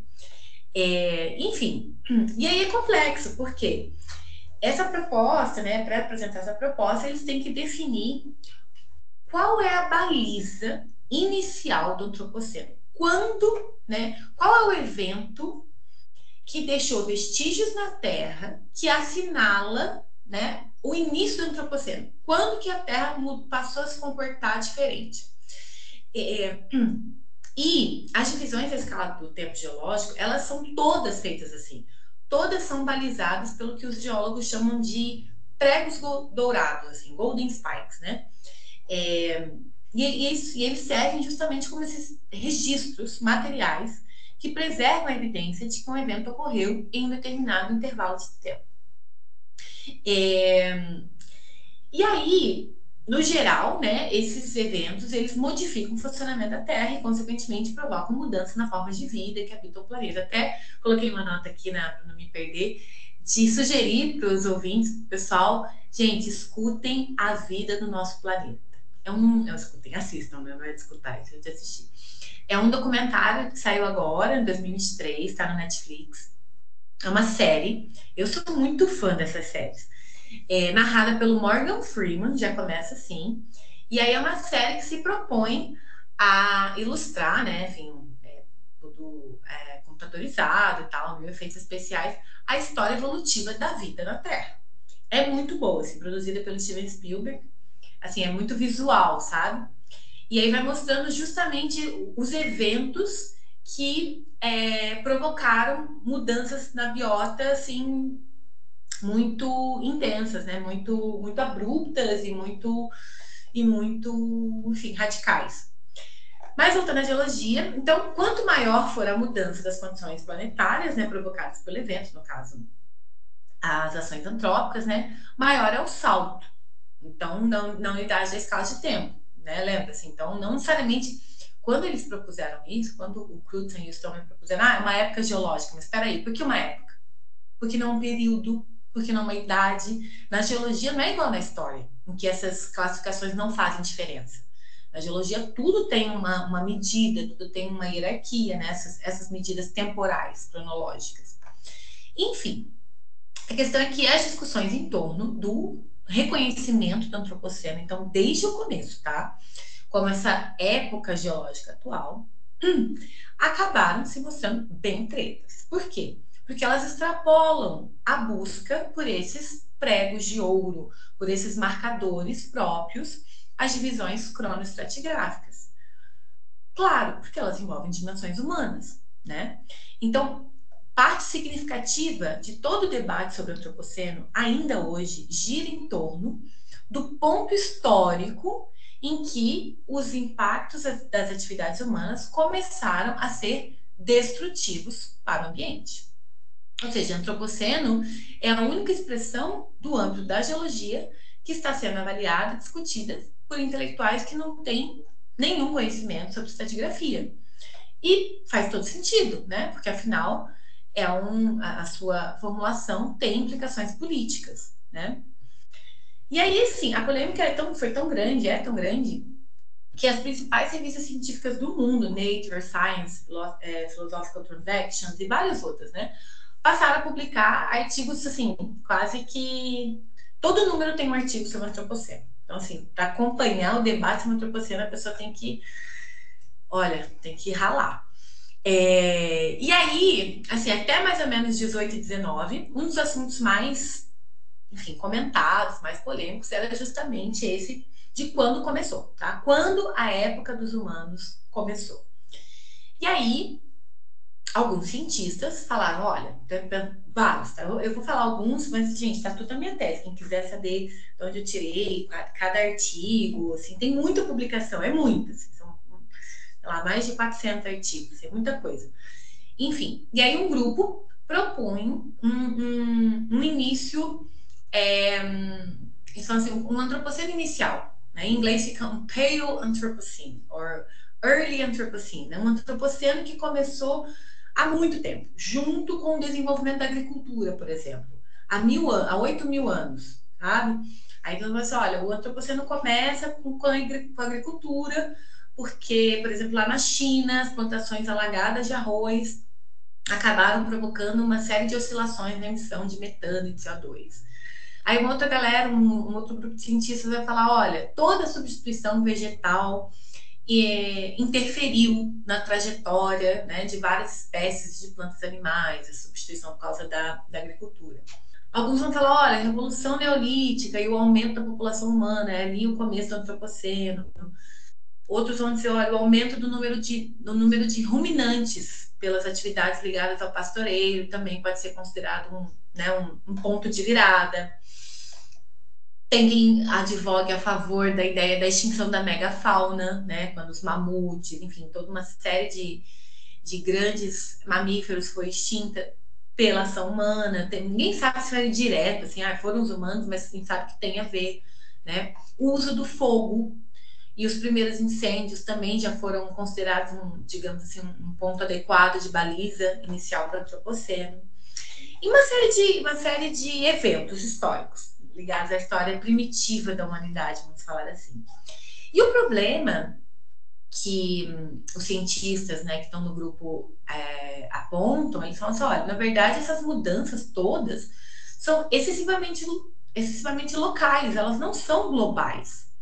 Né? Elas, por mais que elas tenham causado impactos ambientais, sim, elas não modificaram o funcionamento do planeta inteiro, né? Já é, do ponto de vista das humanidades, assim, né, nós, historiadores, a gente percebe que atribuir um início tão remoto ao Antropoceno soa uma coisa meio teleológica, uma interpretação meio teleológica, assim. Então, tipo, ah, todos os elementos necessários à destruição ambiental já estavam ali. Todas as atividades humanas causaram o Antropoceno, sabe? Somos, estamos fadados a destruir o planeta à medida que evoluímos. Né? Uma narrativa bem problemática do ponto de vista histórico. Existe um outro grupo é, Desculpa, de desculpa te interromper, fala. Só, só um minutinho, mas só para aproveitar aqui e te fazer uma pergunta que eu tô com ela faz tempo, e aí você a- abriu um caminho aqui. É, obviamente que essa questão da teleologia, ela, ela é um gigantesco problema e a gente da história está cansado de saber disso, né? Mas dentro da, do, do estudo do antropoceno, existe uma preocupação com o futuro, né? E ela é meio que inevitável.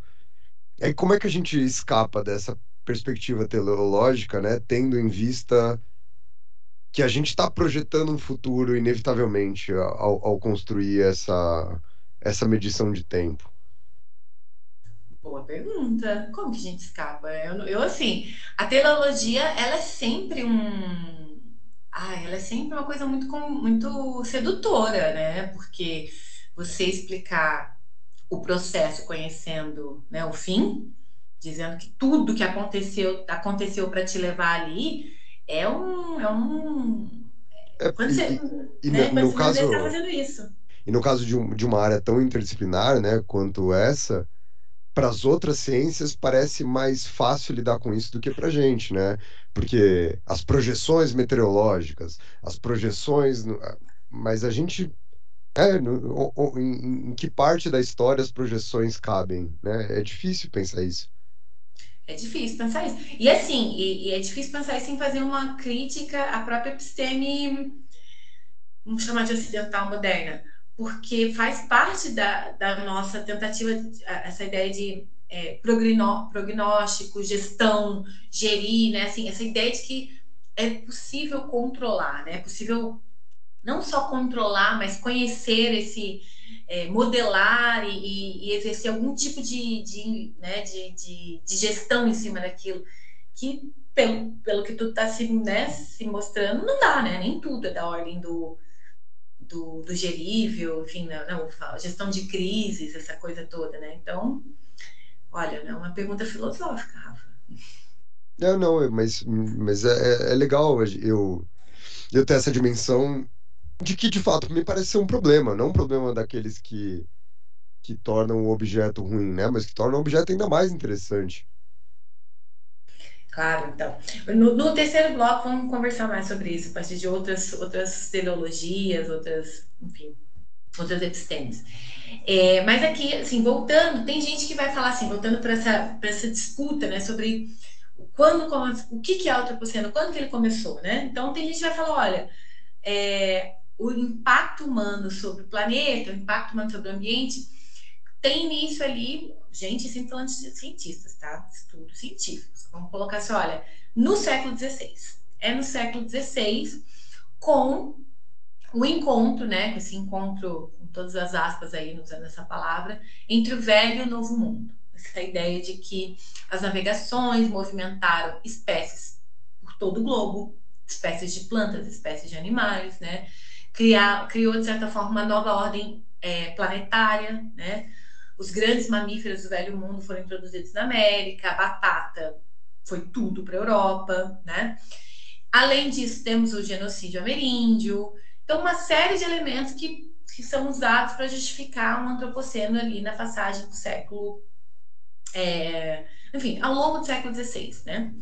E aí tem um, historiador, né, marxista, que eu gosto muito, que é o Jason Moore, que vai é, batizar né, essa, é, o, o vai criticar o termo antropoceno, vai falar que a gente deveria pensar num capitaloceno, né? Porque foi justamente a reorganização ecológica do planeta, promovida pelo capitalismo já na sua fase mercantil, é, que inaugurou, então, que dá origem a essa, esse planeta transformado, esse planeta impactado pelas atividades humanas. Então, ele vai falar: olha, o capitalismo não é só um sistema econômico, mas um modo de organizar e distribuir a teia da vida, que é o conceito dele. Né? Então, ele fala que o capitalismo ele transforma o mundo é, em, em, um depósito de natureza barata, através da lógica do extrativismo. É, e aí, na, digamos assim, na esteira do Moore, do Jason Moore, vários outros pensadores e pensadoras e críticos vão propor, né, então nomes, assim, então Plantation Seno, né, da Dana Tissing, Dana vai pensar da Dona Haraway, né, vão pensar justamente na, na proliferação das plantations a partir do século XVI, século XVII. É, mas os cientistas do grupo de trabalho afirmam que é impossível correlacionar as variações né, no, do CO2 e a colonização da América com os níveis de certeza necessários. Então, eles falam assim: olha, os demais sinais associados a essa ideia de um antropoceno na passagem do século XVII, né, 16 e 17, como a disseminação das espécies, enfim, é, eles não são sinais sincrônicos, né? eles não, ocorrer, não ocorreram no mundo todo ao mesmo tempo.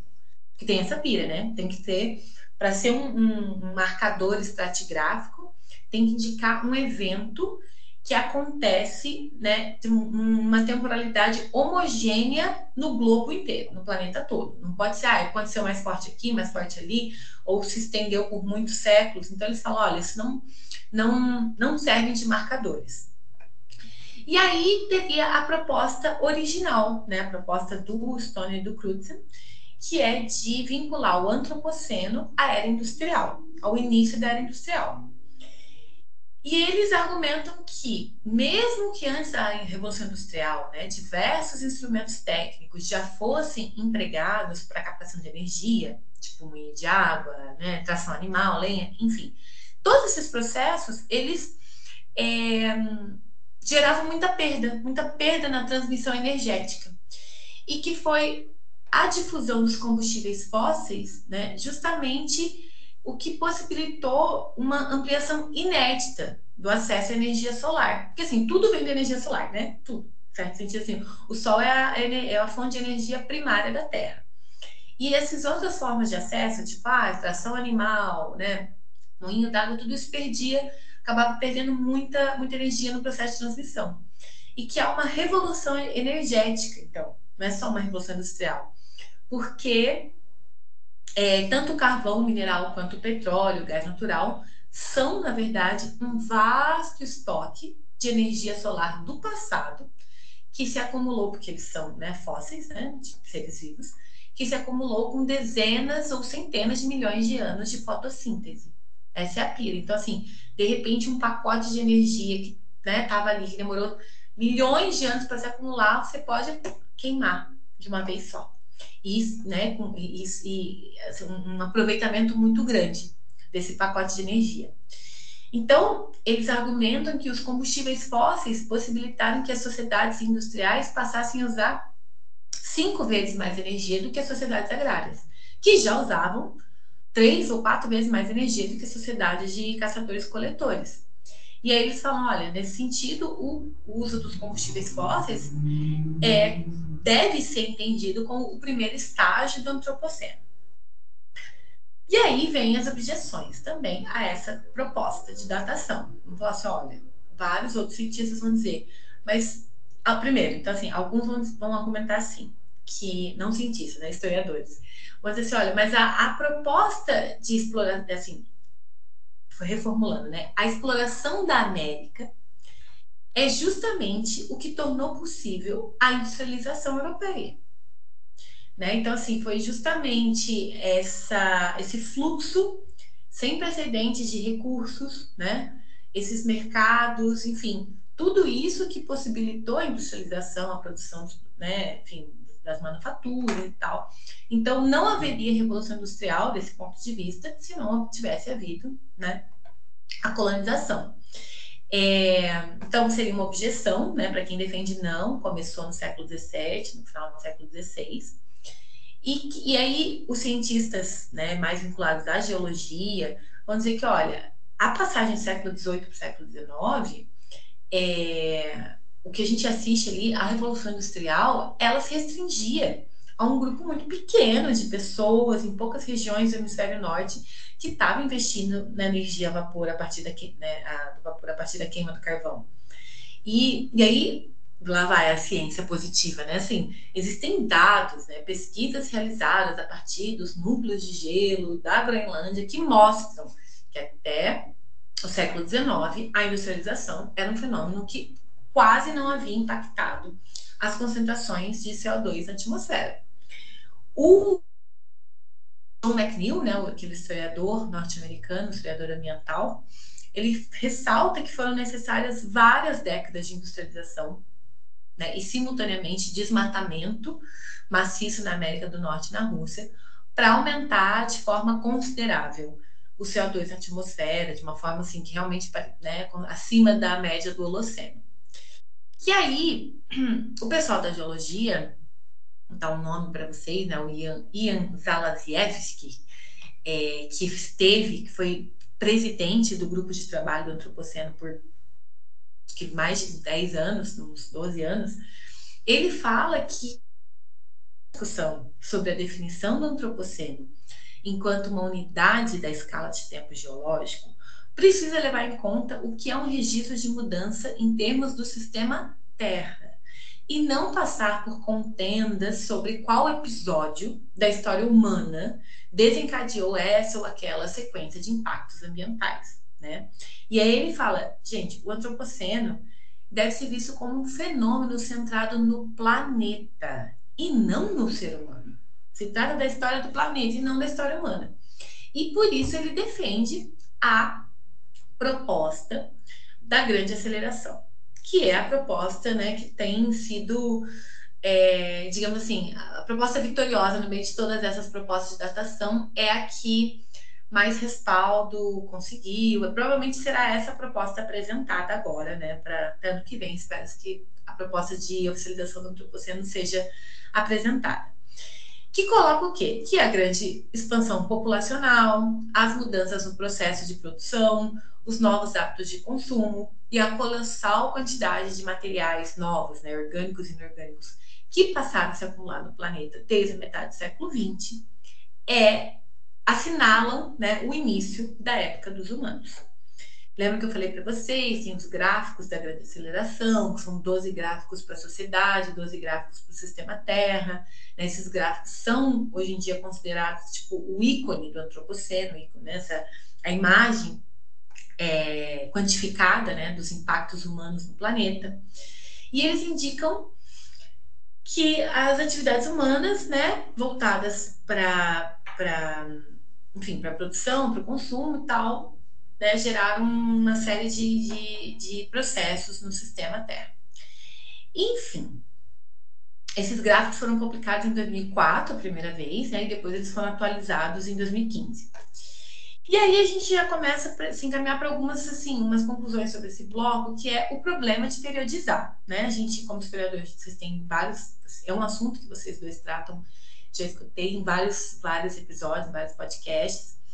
E, e para os geólogos também não é diferente. Assim, problematizar, é, periodizar é sempre uma treta, né? E as questões relativas à periodização do antropoceno, então, são piores ainda, são super complexas. Porque qualquer que seja a fronteira escolhida para uma época geológica, ela será controversa, já que ele, enquanto evento humano, né, suporta múltiplos antecedentes, né, antecedentes lentos, longas consequências, assim como a gente sabe Renascimento, né? Uma série de outros períodos da história humana. A encruzilhada de temporalidades e de historicidades torna a tarefa de periodização do antropoceno é especialmente complicada, né? E as divergências servem justamente de argumento contra a sua adoção formal como época geológica. É, por exemplo, cientistas, tipo, tem um cara chamado Stanley Finney, que ele fala que o uso do antropoceno tem muito pouco a ver com a geologia. Porque não teria tempo, desde 1950, para que um conteúdo estratigráfico realmente significante, um material significante, compatível com uma época geológica, se formasse. Então, ele fala que a questão em torno né, do debate sobre o antropoceno é impulsionado pela política né, e não pela ciência, essa ideia de que há uma separação. Né? É, e está focado muito mais na observação da história humana e nas especulações sobre o futuro. Mas, né, o grupo de trabalho, o presidente do grupo de trabalho, que hoje em dia é o Colin Waters, é, ele vai dizer que, na verdade, se o antropoceno pode ser considerado, né, ele de fato é temporalmente insignificante em termos geológicos, as mudanças no sistema, né, no sistema Terra de origem antrópica, que já eram intensas em 1950, não se atenuaram. Né? Muito pelo contrário. O antropoceno pode ser curto até aqui, mas é o que tudo indica, né? O que estava falando, Rafa, vai durar muito. E não se trata de especular sobre o futuro, e sim de considerar as previsões baseadas em cálculos, modelos, tendências, enfim. É, e o fato de que quase todos os registros né, geológicos, estratigráficos hoje têm marcadores de atividades humanas. É, e aí, vários sinais né, da grande aceleração têm sido usados como indicadores para demarcar é, cronoestratigraficamente o antropoceno. Então, se fala muito da produção em larga escala de novos materiais, tipo cinza de combustível, plástico, concreto, material radioativo, quando isso se acumula, né? É, aceleração das taxas de erosão e de sedimentação, relacionadas à transformação das paisagens, tipo barragem, estrada, mineração, fertilização de solos, né, para expansão da fronteira agrícola, urbanização desenfreada, enfim. Perturbações químicas em grande escala nos ciclos do nitrogênio e do fósforo, né, e do carbono também.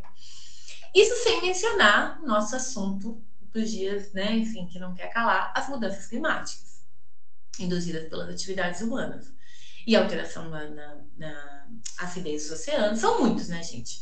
É, tem gente que fala também da crescente interferência humana sobre os processos evolucionários por meio da tecnologia, né? Tipo os transgênicos, toda essa a ciência, a nanotecnologia. Isso também poderia ser um indicador geológico. E o fato é que boa parte desses estudiosos que estão dentro do grupo de trabalho, né, desses cientistas, desses geógrafos, geólogos, eles advogam a favor de uma renovação disciplinar da antropologia, da antropologia, de tudo, né? Eu falei da antropologia, vale também, da geologia, da história, né? Todos nós estamos, todos nós, digamos assim, né, acadêmicos, cientistas, pesquisadores, estamos percebendo né, a necessidade de uma renovação disciplinar. Então, na geologia, é preciso reconhecer que o estudo estratigráfico da grande aceleração do antropoceno opera em uma outra escala temporal. Né? Os intervalos estão cada vez mais curtos. Para observar mudanças profundas no sistema Terra, você não precisa mais de milhões de anos, milhares de anos. É, e aí, contraditoriamente, ele é louco. Por outro lado, o fato de tá, né, da, da, grande aceleração, ela não se processar só no ponto, né, assim, só na história humana, não é só a grande aceleração do capitalismo, não é só disso que a gente está falando, né? A grande aceleração das mudanças do planeta. É, existem uma série de cientistas que falam que o melhor seria esperar, porque a escala final das mudanças relacionadas à transição do Holoceno para o Antropoceno ainda é desconhecida. Por exemplo, se a hipótese da sexta extinção em massa se concretizar, é, agora, até o final do século, por exemplo, chegaríamos a uma magnitude de efeitos antrópicos, né, de, de efeitos humanos, sobre a biosfera tão grande que, em vez de época geológica, a gente poderia falar numa era geológica. Daí a gente, em vez de época do antropoceno, a gente teria uma era antropozoica. Né? Ou seja, o estudo do antropoceno introduz questões muito complexas sobre temporalidade, tanto na geologia quanto na história. E cada reflexão sobre o início dessa nova época, era, enfim, estabelece não somente uma nova ordem geológica, da história geológica, mas uma nova narrativa histórica. Né? A gente está tentando delimitar em que momento os seres humanos se tornaram uma força geológica análoga a outras forças, tipo terremoto, vulcão, né? Ou seja, além de dimensões propriamente geológicas, a gente acaba, né, acionando dimensões políticas e até morais. Porque dizer que a partir de um certo ponto do passado, algo passou a impedir mudanças na Terra capazes de deteriorar, deteriorar né, tipo assim, de piorar a habitabilidade do nosso planeta no futuro, ou seja, dizer né, que isso aconteceu no passado implica necessariamente reconhecer que algo foi esse. Né? O que, que foi? Algo causou mudanças, que algo foi esse. Quais foram os agentes e forças né, responsáveis por isso? E aí a gente entra num debate super cabeludo, que é o debate sobre responsabilização histórica, sobre justiça climática, né, as críticas ao desenvolvimentismo. Então, veja, é muito fácil, né, criticar o desenvolvimentismo se você fala de um país considerado desenvolvido. Agora, como é que você vai explicar, né, para um país, para países, para populações que não tiveram acesso às benesses do desenvolvimento, que elas não podem ter, porque o planeta não suporta, na vez delas não vai dar, né? Já foi tudo já foi gasto antes. É, enfim, vamos fechar por aqui e aí a gente vai para o último bloco, eu acho, para falar de como isso impacta a narrativa histórica. Mas Alice, e o Chuto Luceno da Nora Haraway? Deixei de fora, né? É porque nem não é bem uma proposta de, de periodização geológica, né? Por isso eu falei, ah, não vai dar para falar tudo, senão, de novo, você daqui fazer um podcast de quatro horas. É, é que aí é uma, é uma provocação mais, né, Sim. Dani? Assim, ela, não, ela tá. É, pelo contrário, ela se nega a entrar nesses debates que eu estou trazendo de quantificar, de medir, de afer, né, assim, é, projeções, relatórios científicos, modelos. Ela é, a, ela é contra essa, essa, essas ferramentas né, das ciências consideradas ciências positivas, né, de aferir saberes. Ela é, ela é de colocar as dúvidas, né? Um Sim. outro mundo é possível, ela só não. E, e assim fica, né? Ninguém sabe qual que vai ser, como vai ser. Não, você tava só brincando. Sei que, sei que não era essa a proposta. Fechou então por aqui o segundo bloco? Vamos fechar. Segundo bloco do nosso programa fica por aqui. Vamos ao terceiro e último bloco do programa de hoje, para que a Alice possa debater um pouco justamente as implicações do antropoceno na narrativa histórica.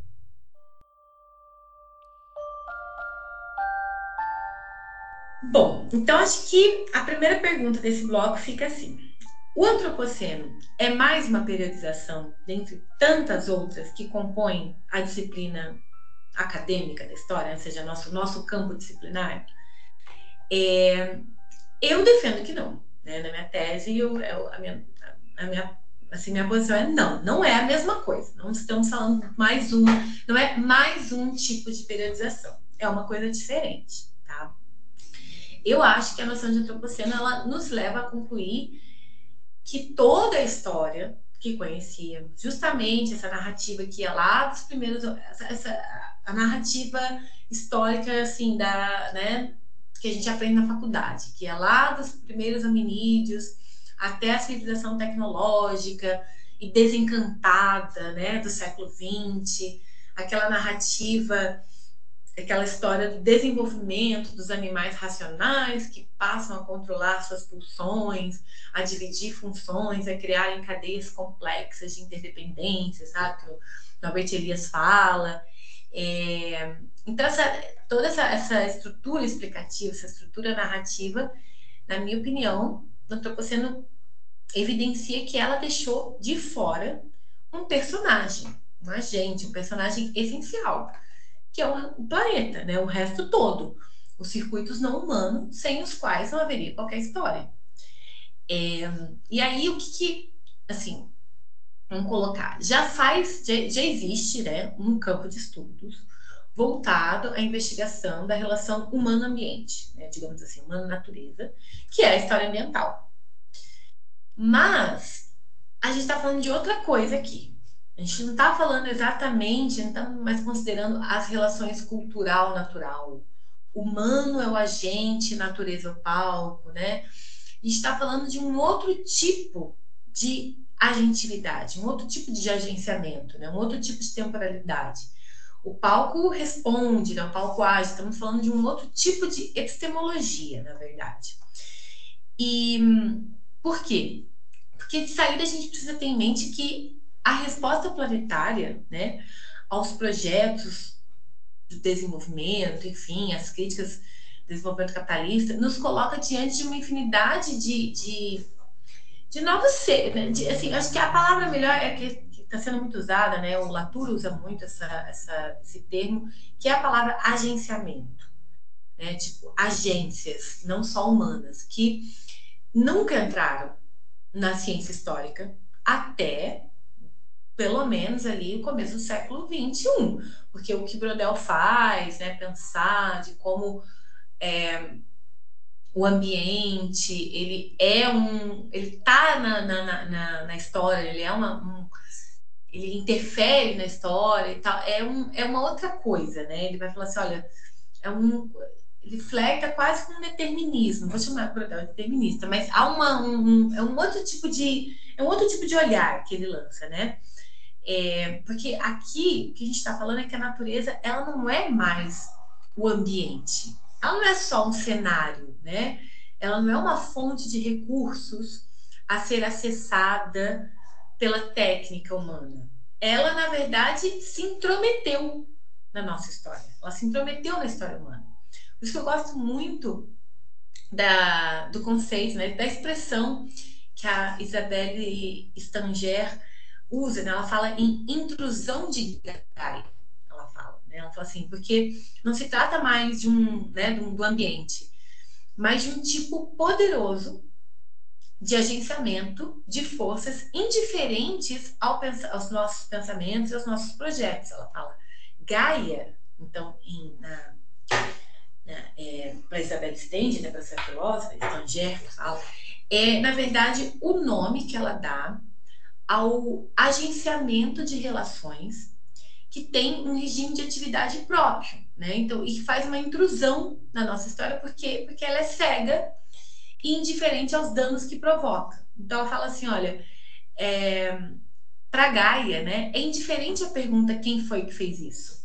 É indiferente a pergunta foi o capitalismo, foi o ser humano, foi na, foi na, na Revolução Industrial, isso, é, isso é indiferente, né? Porque a gente, ela já está respondendo, já, já, já tem outra coisa mais importante acontecendo, sabe? A gente tem que aprender agora a, a, a lidar com esse novo agente, com esse novo personagem, né? Que não é justo. Então, assim, a Gaia não é justa. É, o que ela quer dizer com isso? Ela falou assim, olha, embora, por exemplo, a população de Bangladesh famoso, né?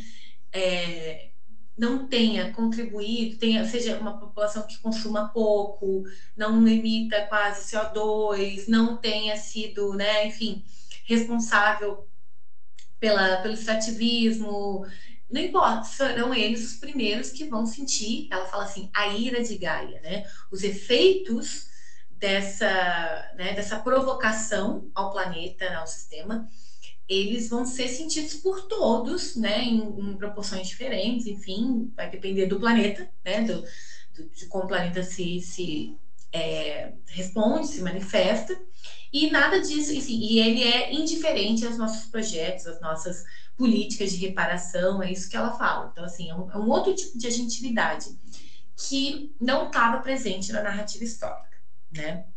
Então, é, a gente pode pensar que o antropoceno ele mostra essa, esse conceito o que a gente já desconfiava, né? Que é a, a história do Mark Bloch, é essa história da ciência, né, que estuda o homem no tempo, já não, não, não nos dá ferramentas necessárias para narrar o passado, né? Que é impossível continuar separando sociedade e natureza, né? Que é uma coisa que ainda está colocada um pouco em Brodel. E a noção do antropoceno ela põe abaixo, enfim, a narrativa cumulativa e progressista própria da história da ciência, né? Dessa história como uma sequência de sucessos. Claro, tem os insucessos, tem os erros ali, eles não contam, né? Eles são contingentes, mas a história com uma sequência de sucessos dos sujeitos humanos rumo à descoberta, né, das verdades sobre os objetos, sobre o mundo, sobre a política, sobre qual a melhor conformação social, sobre a alteridade. Então, essa, essa ideia, a, a, a descoberta de uma série de verdades sobre objetos, né? conhecer os objetos. Então, o que a gente assiste hoje é muito diferente, né? Assim, são são, por exemplo, inundações de proporções inéditas que matam, sei lá, centenas de pessoas, deixam milhares de pessoas desabrigadas. E esses episódios que sempre foram entendidos como problemas naturais, cujas causas não tinham a ver com a sociedade, né? E a gente, as consequências eram sociais, beleza? Mas as causas elas não tinham nada a ver com a sociedade. Isso mudou muito, né? As mudanças climáticas, elas são induzidas pela ação humana.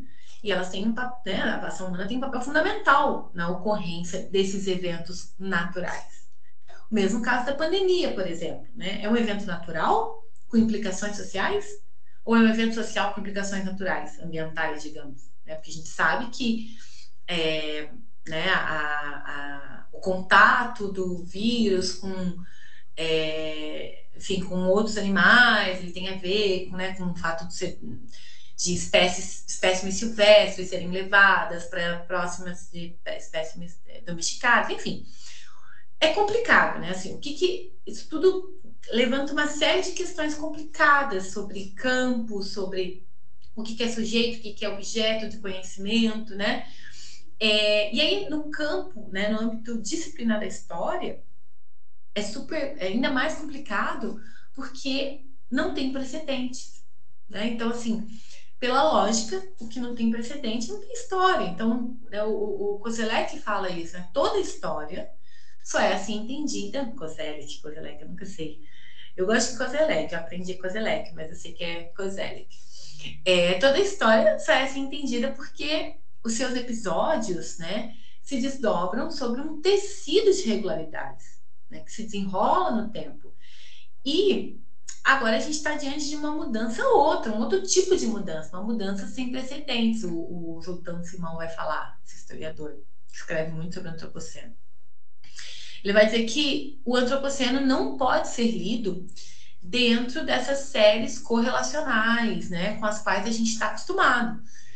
Tipo assim, por exemplo, diferente da chegada do homem à lua, da destruição de um modo de vida tradicional, de uma revolta, ou sei lá, da degolação dos reis, das crises espirituais, enfim, ou até mesmo do surgimento de uma nova espécie. Não, ele, sim, nada disso com que a gente é habituado a trabalhar é, diz respeito ao que, que é capaz de dar sentido, significado ao antropoceno, né? Ele é um outro tipo de mudança. Ele muda o jeito de mudar né? Ele vai falar, o, o, o Simão, ele vai falar os outros Ele destrói o tecido de regularidades, né? E aí, por exemplo, o Turim, o Rodrigo Turim, ele é meio contrário, né? Ele critica essa proposição do Zoltan Simon sobre uma mudança sem precedentes, falando que, olha, isso é coisa de colonialista. Ele vai dizer assim, ó, é, ao longo da história, diversos povos vivenciaram isso, o que a gente está vivenciando, que o, o Turing chama de uma catástrofe cósmica.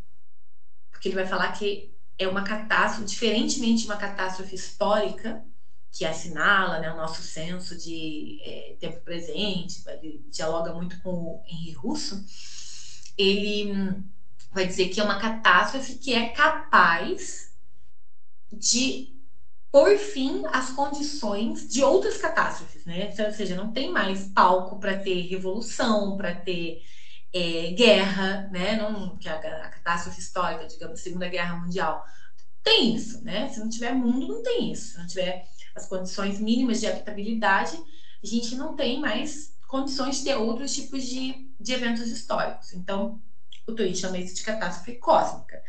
E ele vai dizer que não é a primeira, é, ele vai falar: olha, o desmantelamento dos mundos das populações originárias da América, né, várias delas, após a, a chegada dos europeus, né, é também um, um, tipo de antropoceno nesse sentido, né? É também uma catástrofe cósmica. É, e aí ele fala, olha, então não, não é o primeiro fim do mundo, não, assim, é o primeiro fim do mundo dessa sociedade, da nossa sociedade capitalista, ocidental, dessa tradição. Mas vários outros fins do mundo já ocorreram. Eu entendo a crítica, né? Porque até porque o Turing ele critica muito os textos do Simon, que ele nunca toca em questões tipo colonialidade, colonialismo. É...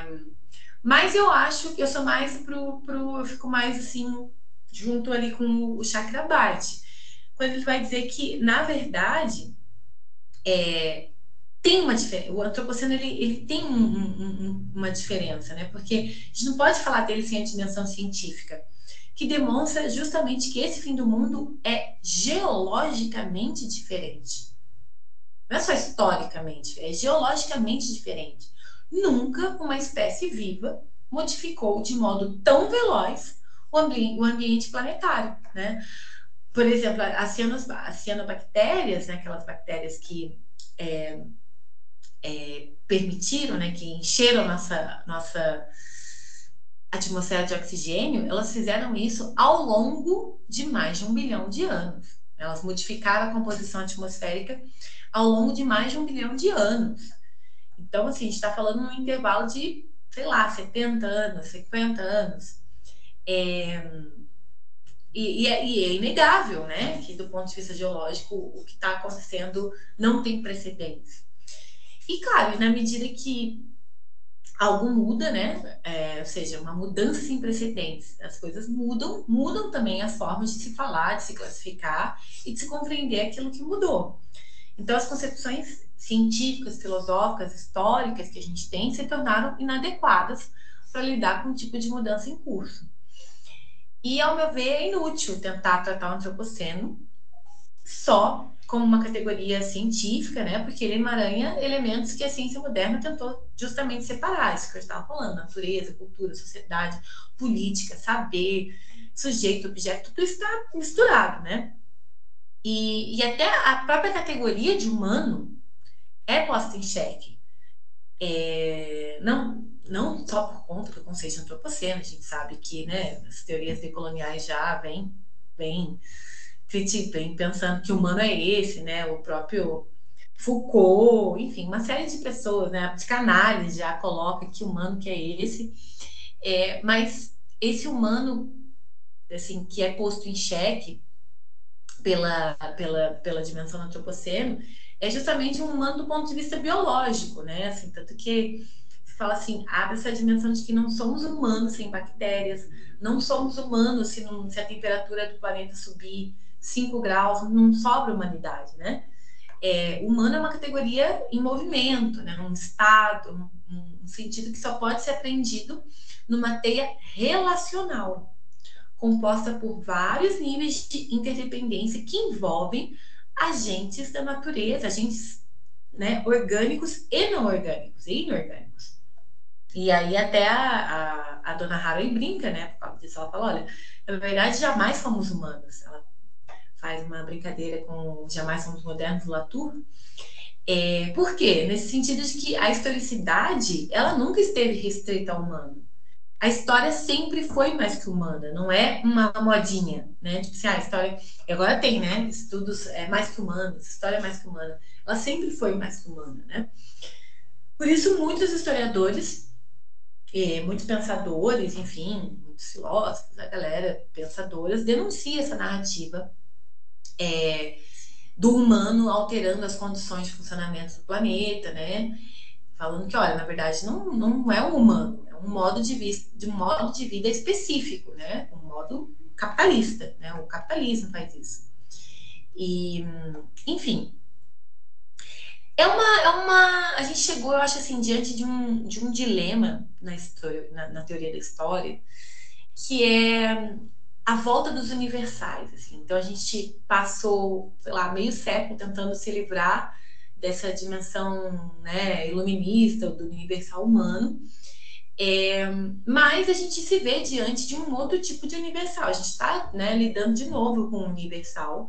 Esse universal que é, sei lá, a história do sistema Terra, né, que essas etapas podem muito bem se desenrolar sem a contribuição humana, mas é de um universal que a gente está falando.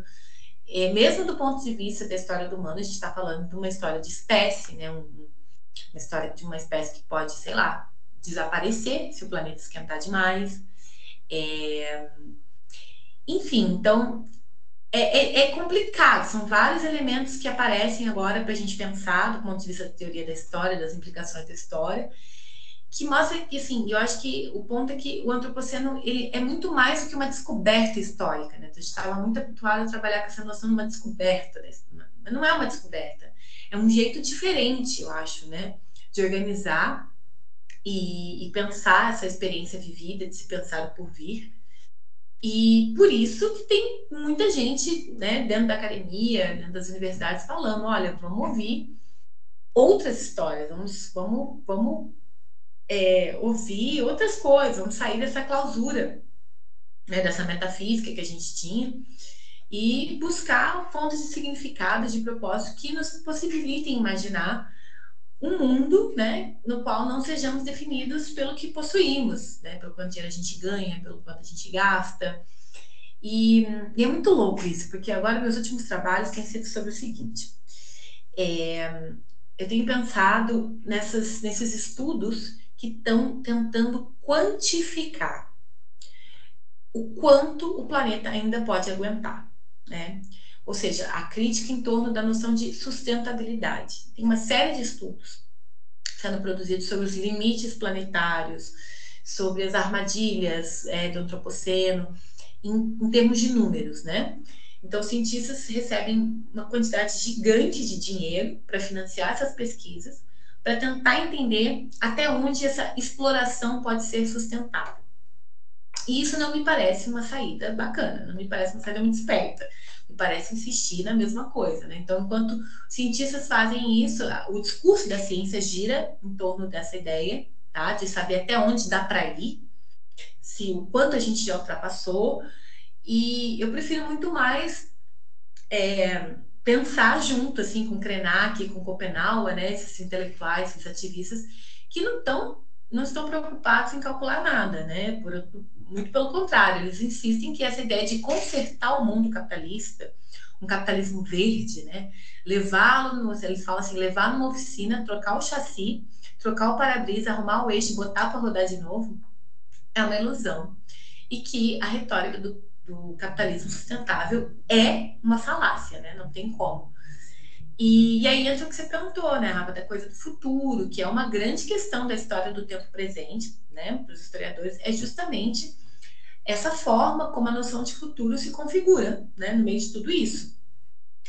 E quanto a gente está perdido, né, porque sem poder contar com a convicção do progresso, é, o que, que sobra para o futuro? Né? Essa imagem de um lugar onde o aquecimento global piora, a perda da biodiversidade se concretiza, enfim e, e aí o Chakrabarti fala o seguinte: diante desse futuro presente, né, do nossa, do nossa, dos nossos anseios, da forma como esse futuro aparece hoje, é, não se trata mais de pensar então um regime de historicidade presentista, né, como Hartog, né, François Hartog teorizou esse presentismo, né, que está muito vinculado ao neoliberalismo, um eterno, né, um, um, presente que se avoluma, que se avoluma, que se avoluma, um passado que perde importância, um futuro, né, que, que é, é, repetição do presente, né? Então ele fala assim, não é mais, não é, não se trata só de presentismo.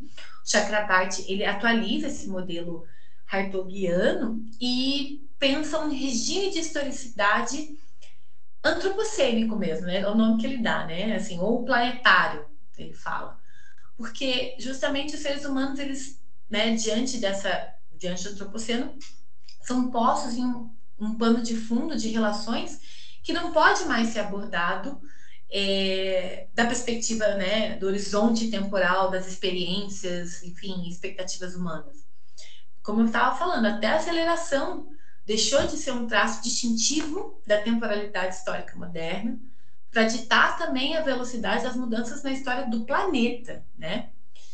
É, enfim, e acho assim que se, enquanto um acontecimento histórico, né, o antropoceno pode ser considerado fruto de uma lógica colonial, extrativista, planificadora, sincronizadora, é, e ele recebe uma série de críticas, né, por ser uma narrativa que acaba diluindo muito as responsabilidades, né, tira, de novo a gente está de novo falando de uma história sem sem nome, né, são poucos, assim, falei de cientistas que foram descobrindo coisas, mas nomes, né, assim, é, é uma história, acaba sendo uma história, é, tem alguns autores que falam em geocracia e tal, é, por outro lado, eu acho, pelo menos, que enquanto conceito filosófico, né, ele serve como um convite à descolonização permanente do pensamento histórico e principalmente pensando né, na, nesses novos agentes, nessas novas temporalidades que emergem dessa noção. E agora, quanto ao, a, a, a, ao que você falou né, sobre o futuro, como a gente consegue escapar né, dessa teleologia para pensar um futuro? Olha, eu acho que é a grande questão assim da história desse campo que a gente chama de história do tempo presente, né? Como como elaborar imagens de futuro que não estejam tão né, carregadas pela nossa, pelos acontecimentos, enfim, pela, pelo que a gente está vivendo agora. Mas acho bem difícil. Acho que é isso, gente. Vamos conversar agora, que eu falo muito. Dá, dá uma tristeza, né? Eu, eu, eu terminei aqui. Terminei aqui meio triste, assim. Porque. Acho que não só pela, pela questão do problema, né, que a gente ficou, ficou debatendo, mas. Eu, eu acho que a gente espera, em, em algum grau, é, uma perspectiva bem Mark Bloch, bem clássica, né, de que a gente volta para o passado a partir do nosso presente. E, e, e nesse caso, Alice, né, de tudo, de tudo isso que você apresentou, é, é, é um presente que essa volta ao passado, ela não, ela não traz sequer esperança, às vezes, né? Meio desoladora, assim, em algum grau. É bastante desoladora, na verdade, né? Mas é, eu acho que essa volta ao passado é a, é a pior parte. Porque tanto que eu tenho. Vocês já falaram dele, o Luiz Marx. Ele publicou esse a ano. A gente teve essa conversa na, no episódio perdido. Eu acho que eu não tinha lido, não sei se eu já tinha lido. Eu, eu falei que eu tinha lido O Decênio Decisivo. Que é um, é, um, é um livro que ele lançou esse ano. Ele tem aquela, ele tem um catatal, né? Uhum. Chamado Capitalismo, Capitalismo Ambiental. Que é um livro. É, do ponto de vista teórico, não é, não é assim, não, né, não, não é para não é por isso que você lê esse livro, porque ele é um livro que levanta muitos dados, traz muita coisa, assim, um compêndio de, de assim, uma fortuna crítica, o estado da arte sobre o antropoceno. É, mas tem uma passagem quando ele se arrisca a fazer alguma digressão mais teórica, que ele fala assim: o, que a gente está vivendo é um, uma virada do tempo histórico. Ele fala assim: olha, se mesmo quando é, a, a, coisa ia, ia, mal, né? Assim, sei lá, um golpe, um ditador assumia, tipo, em caso vamos pensar assim, ditaduras no Cone Sul, é, Segunda Guerra Mundial, enfim, os últimos, as últimas catástrofes históricas que a gente compartilha coletivamente, mesmo quando isso acontecia, havia uma certa esperança no tempo. Você fala assim, olha, é, é, o tempo estava ao nosso favor. Havia tempo para a gente conseguir acertar os erros, né? Assim, conseguir resolver o que, que não estava indo bem. A gente, essa ideia, né? O próprio, o próprio desenvolvimentismo é isso, né? Ah, um dia todos poderemos ser ricos e industrializados e acessar as benesses, enfim, do capitalismo. E aí o que que o que que essa, o que que a noção de antropoceno faz é justamente inverter esse jogo a pior coisa que tem, né? O nosso maior inimigo é o tempo. Né? Não, não existe, mesmo acertando agora, mesmo que todo mundo parasse hoje de emitir CO2 e que a desigualdade social acabasse, mesmo assim, o planeta já estaria, né? Já está mais hostil e, e, e permanecerá, né? Isso vai se agravar hostil à forma de vida, às formas de vidas complexas que hoje vivem nele. Né? Então, essa ideia de que é um, né, um, uma troca. Assim. E aí ele joga mais uma que eu acho muito legal, que ele fala assim: é, é a, por, durante a maior parte da, da, do que a gente chama de compreensão histórica, da nossa compreensão, da nossa compreensão histórica, quanto mais excedente fosse produzido pelas sociedades humanas, maior era a segurança. Essa é a ideia, né? Quanto mais excedente, mais segurança. É, né? Isso, assim, a população humana foi se multiplicando. E agora também, isso sim, outra inversão. Quanto mais excedente, maior a insegurança, né? Se não, se não estancar né, o modelo produtivista, consumista e tal, a gente sabe que não chega até o final do século, assim, com internet, água, luz, enfim, rolando, né? Gasolina. Então, e aí tem muita gente que chama ele de catastrofista, do cara, né, o, o, anjo da morte, assim, vem trazer as boas novas sobre Mas depois desse, dos recordes todos de temperatura que aconteceram nas últimas semanas aí, eu acho que uma quantidade. Por isso, isso até fiquei pensando quando a gente gravava, talvez tenha sido um pouco uma, uma boa fortuna, se a gente for olhar algum lado positivo, né, da gente ter perdido o programa.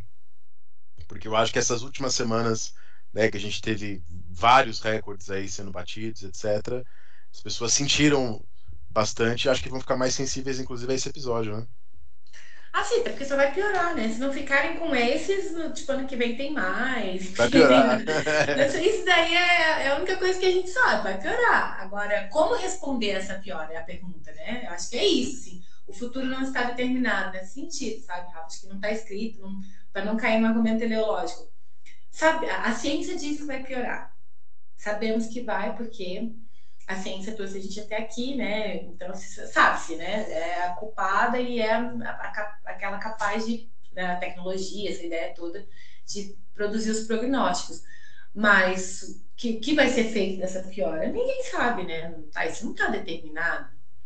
Né? Então, é esse papo então, do bom antropoceno, tem gente que fala disso, né? É, manifesto ecossocialismo. Aí tem várias apostas, né? Muitas apostas, assim os próprios, né, esses pensadores, é, enfim, indígenas, né, dizendo, olha, a gente já a gente já sabe como é que é, venham aprender com a gente, fim do mundo e tal. Dá para viver, dá para, né, dá para, a Stangia fala assim, não é necessário cair na barbárie, né, para para enfrentar isso e tal. Acho que acaba sendo mais por aí, assim. E você tem alguma aposta dentre essas? Pra gente terminar o programa?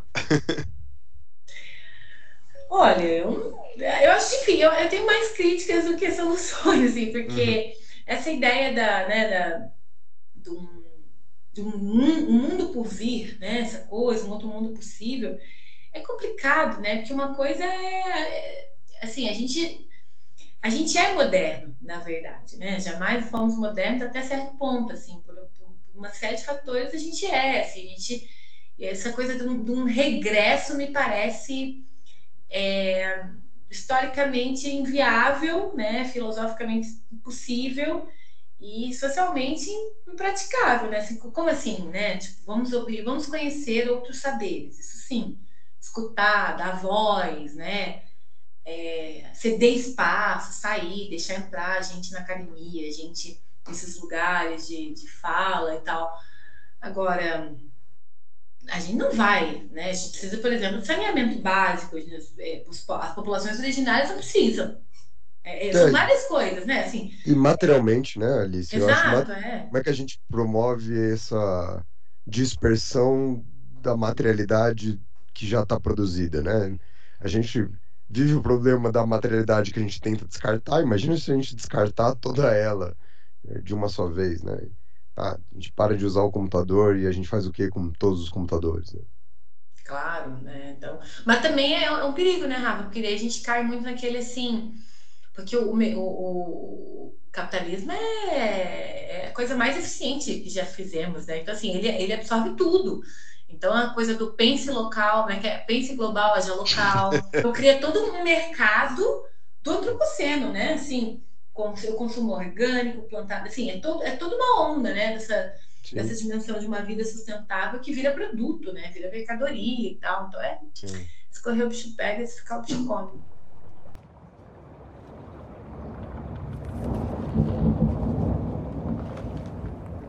É isso. Eu acho que a gente tem que terminar o programa aqui mesmo, porque se a gente continuar, a gente começa a chorar. É, Eu aqui acho. agora. Ô Alice, Sim. muito obrigado pela segunda vez e mil desculpas pela primeira vez, mas eh, eu acho que no final das contas, ah, aquilo que a gente conversou em off funcionou bem, assim. Eu, eu, eu gosto mais desse programa do que do primeiro. Posso falar agora que é o final. Gostei também, achei que eu fui mais, mais conciso. O outro tava. Se deixar aqui nesse assunto, a gente fala demais, né? Eu gostei do outro também, mas gostei É, desse. mas eu acho, eu acho que a questão não é nem a quantidade, acho que aqui tava mais mirado no final, sabe? Uhum. Então, pô, eu fiquei, fiquei bastante feliz com o programa, bastante triste com as nossas vidas. Essa é a, é a conclusão do nosso programa aqui de hoje. É isso, gente. Muito obrigado por quem escutou a gente até aqui. Não esqueçam de comentar no Instagram pra gente continuar essa nossa conversa. Tamo junto e até o próximo episódio. Falou, pirataria. Muito obrigada, obrigada pelo, pelo convite. Foi ótimo as duas vezes, não sei escolher qual a melhor. Uhum. E é isso aí, gente. Valeu, obrigadão.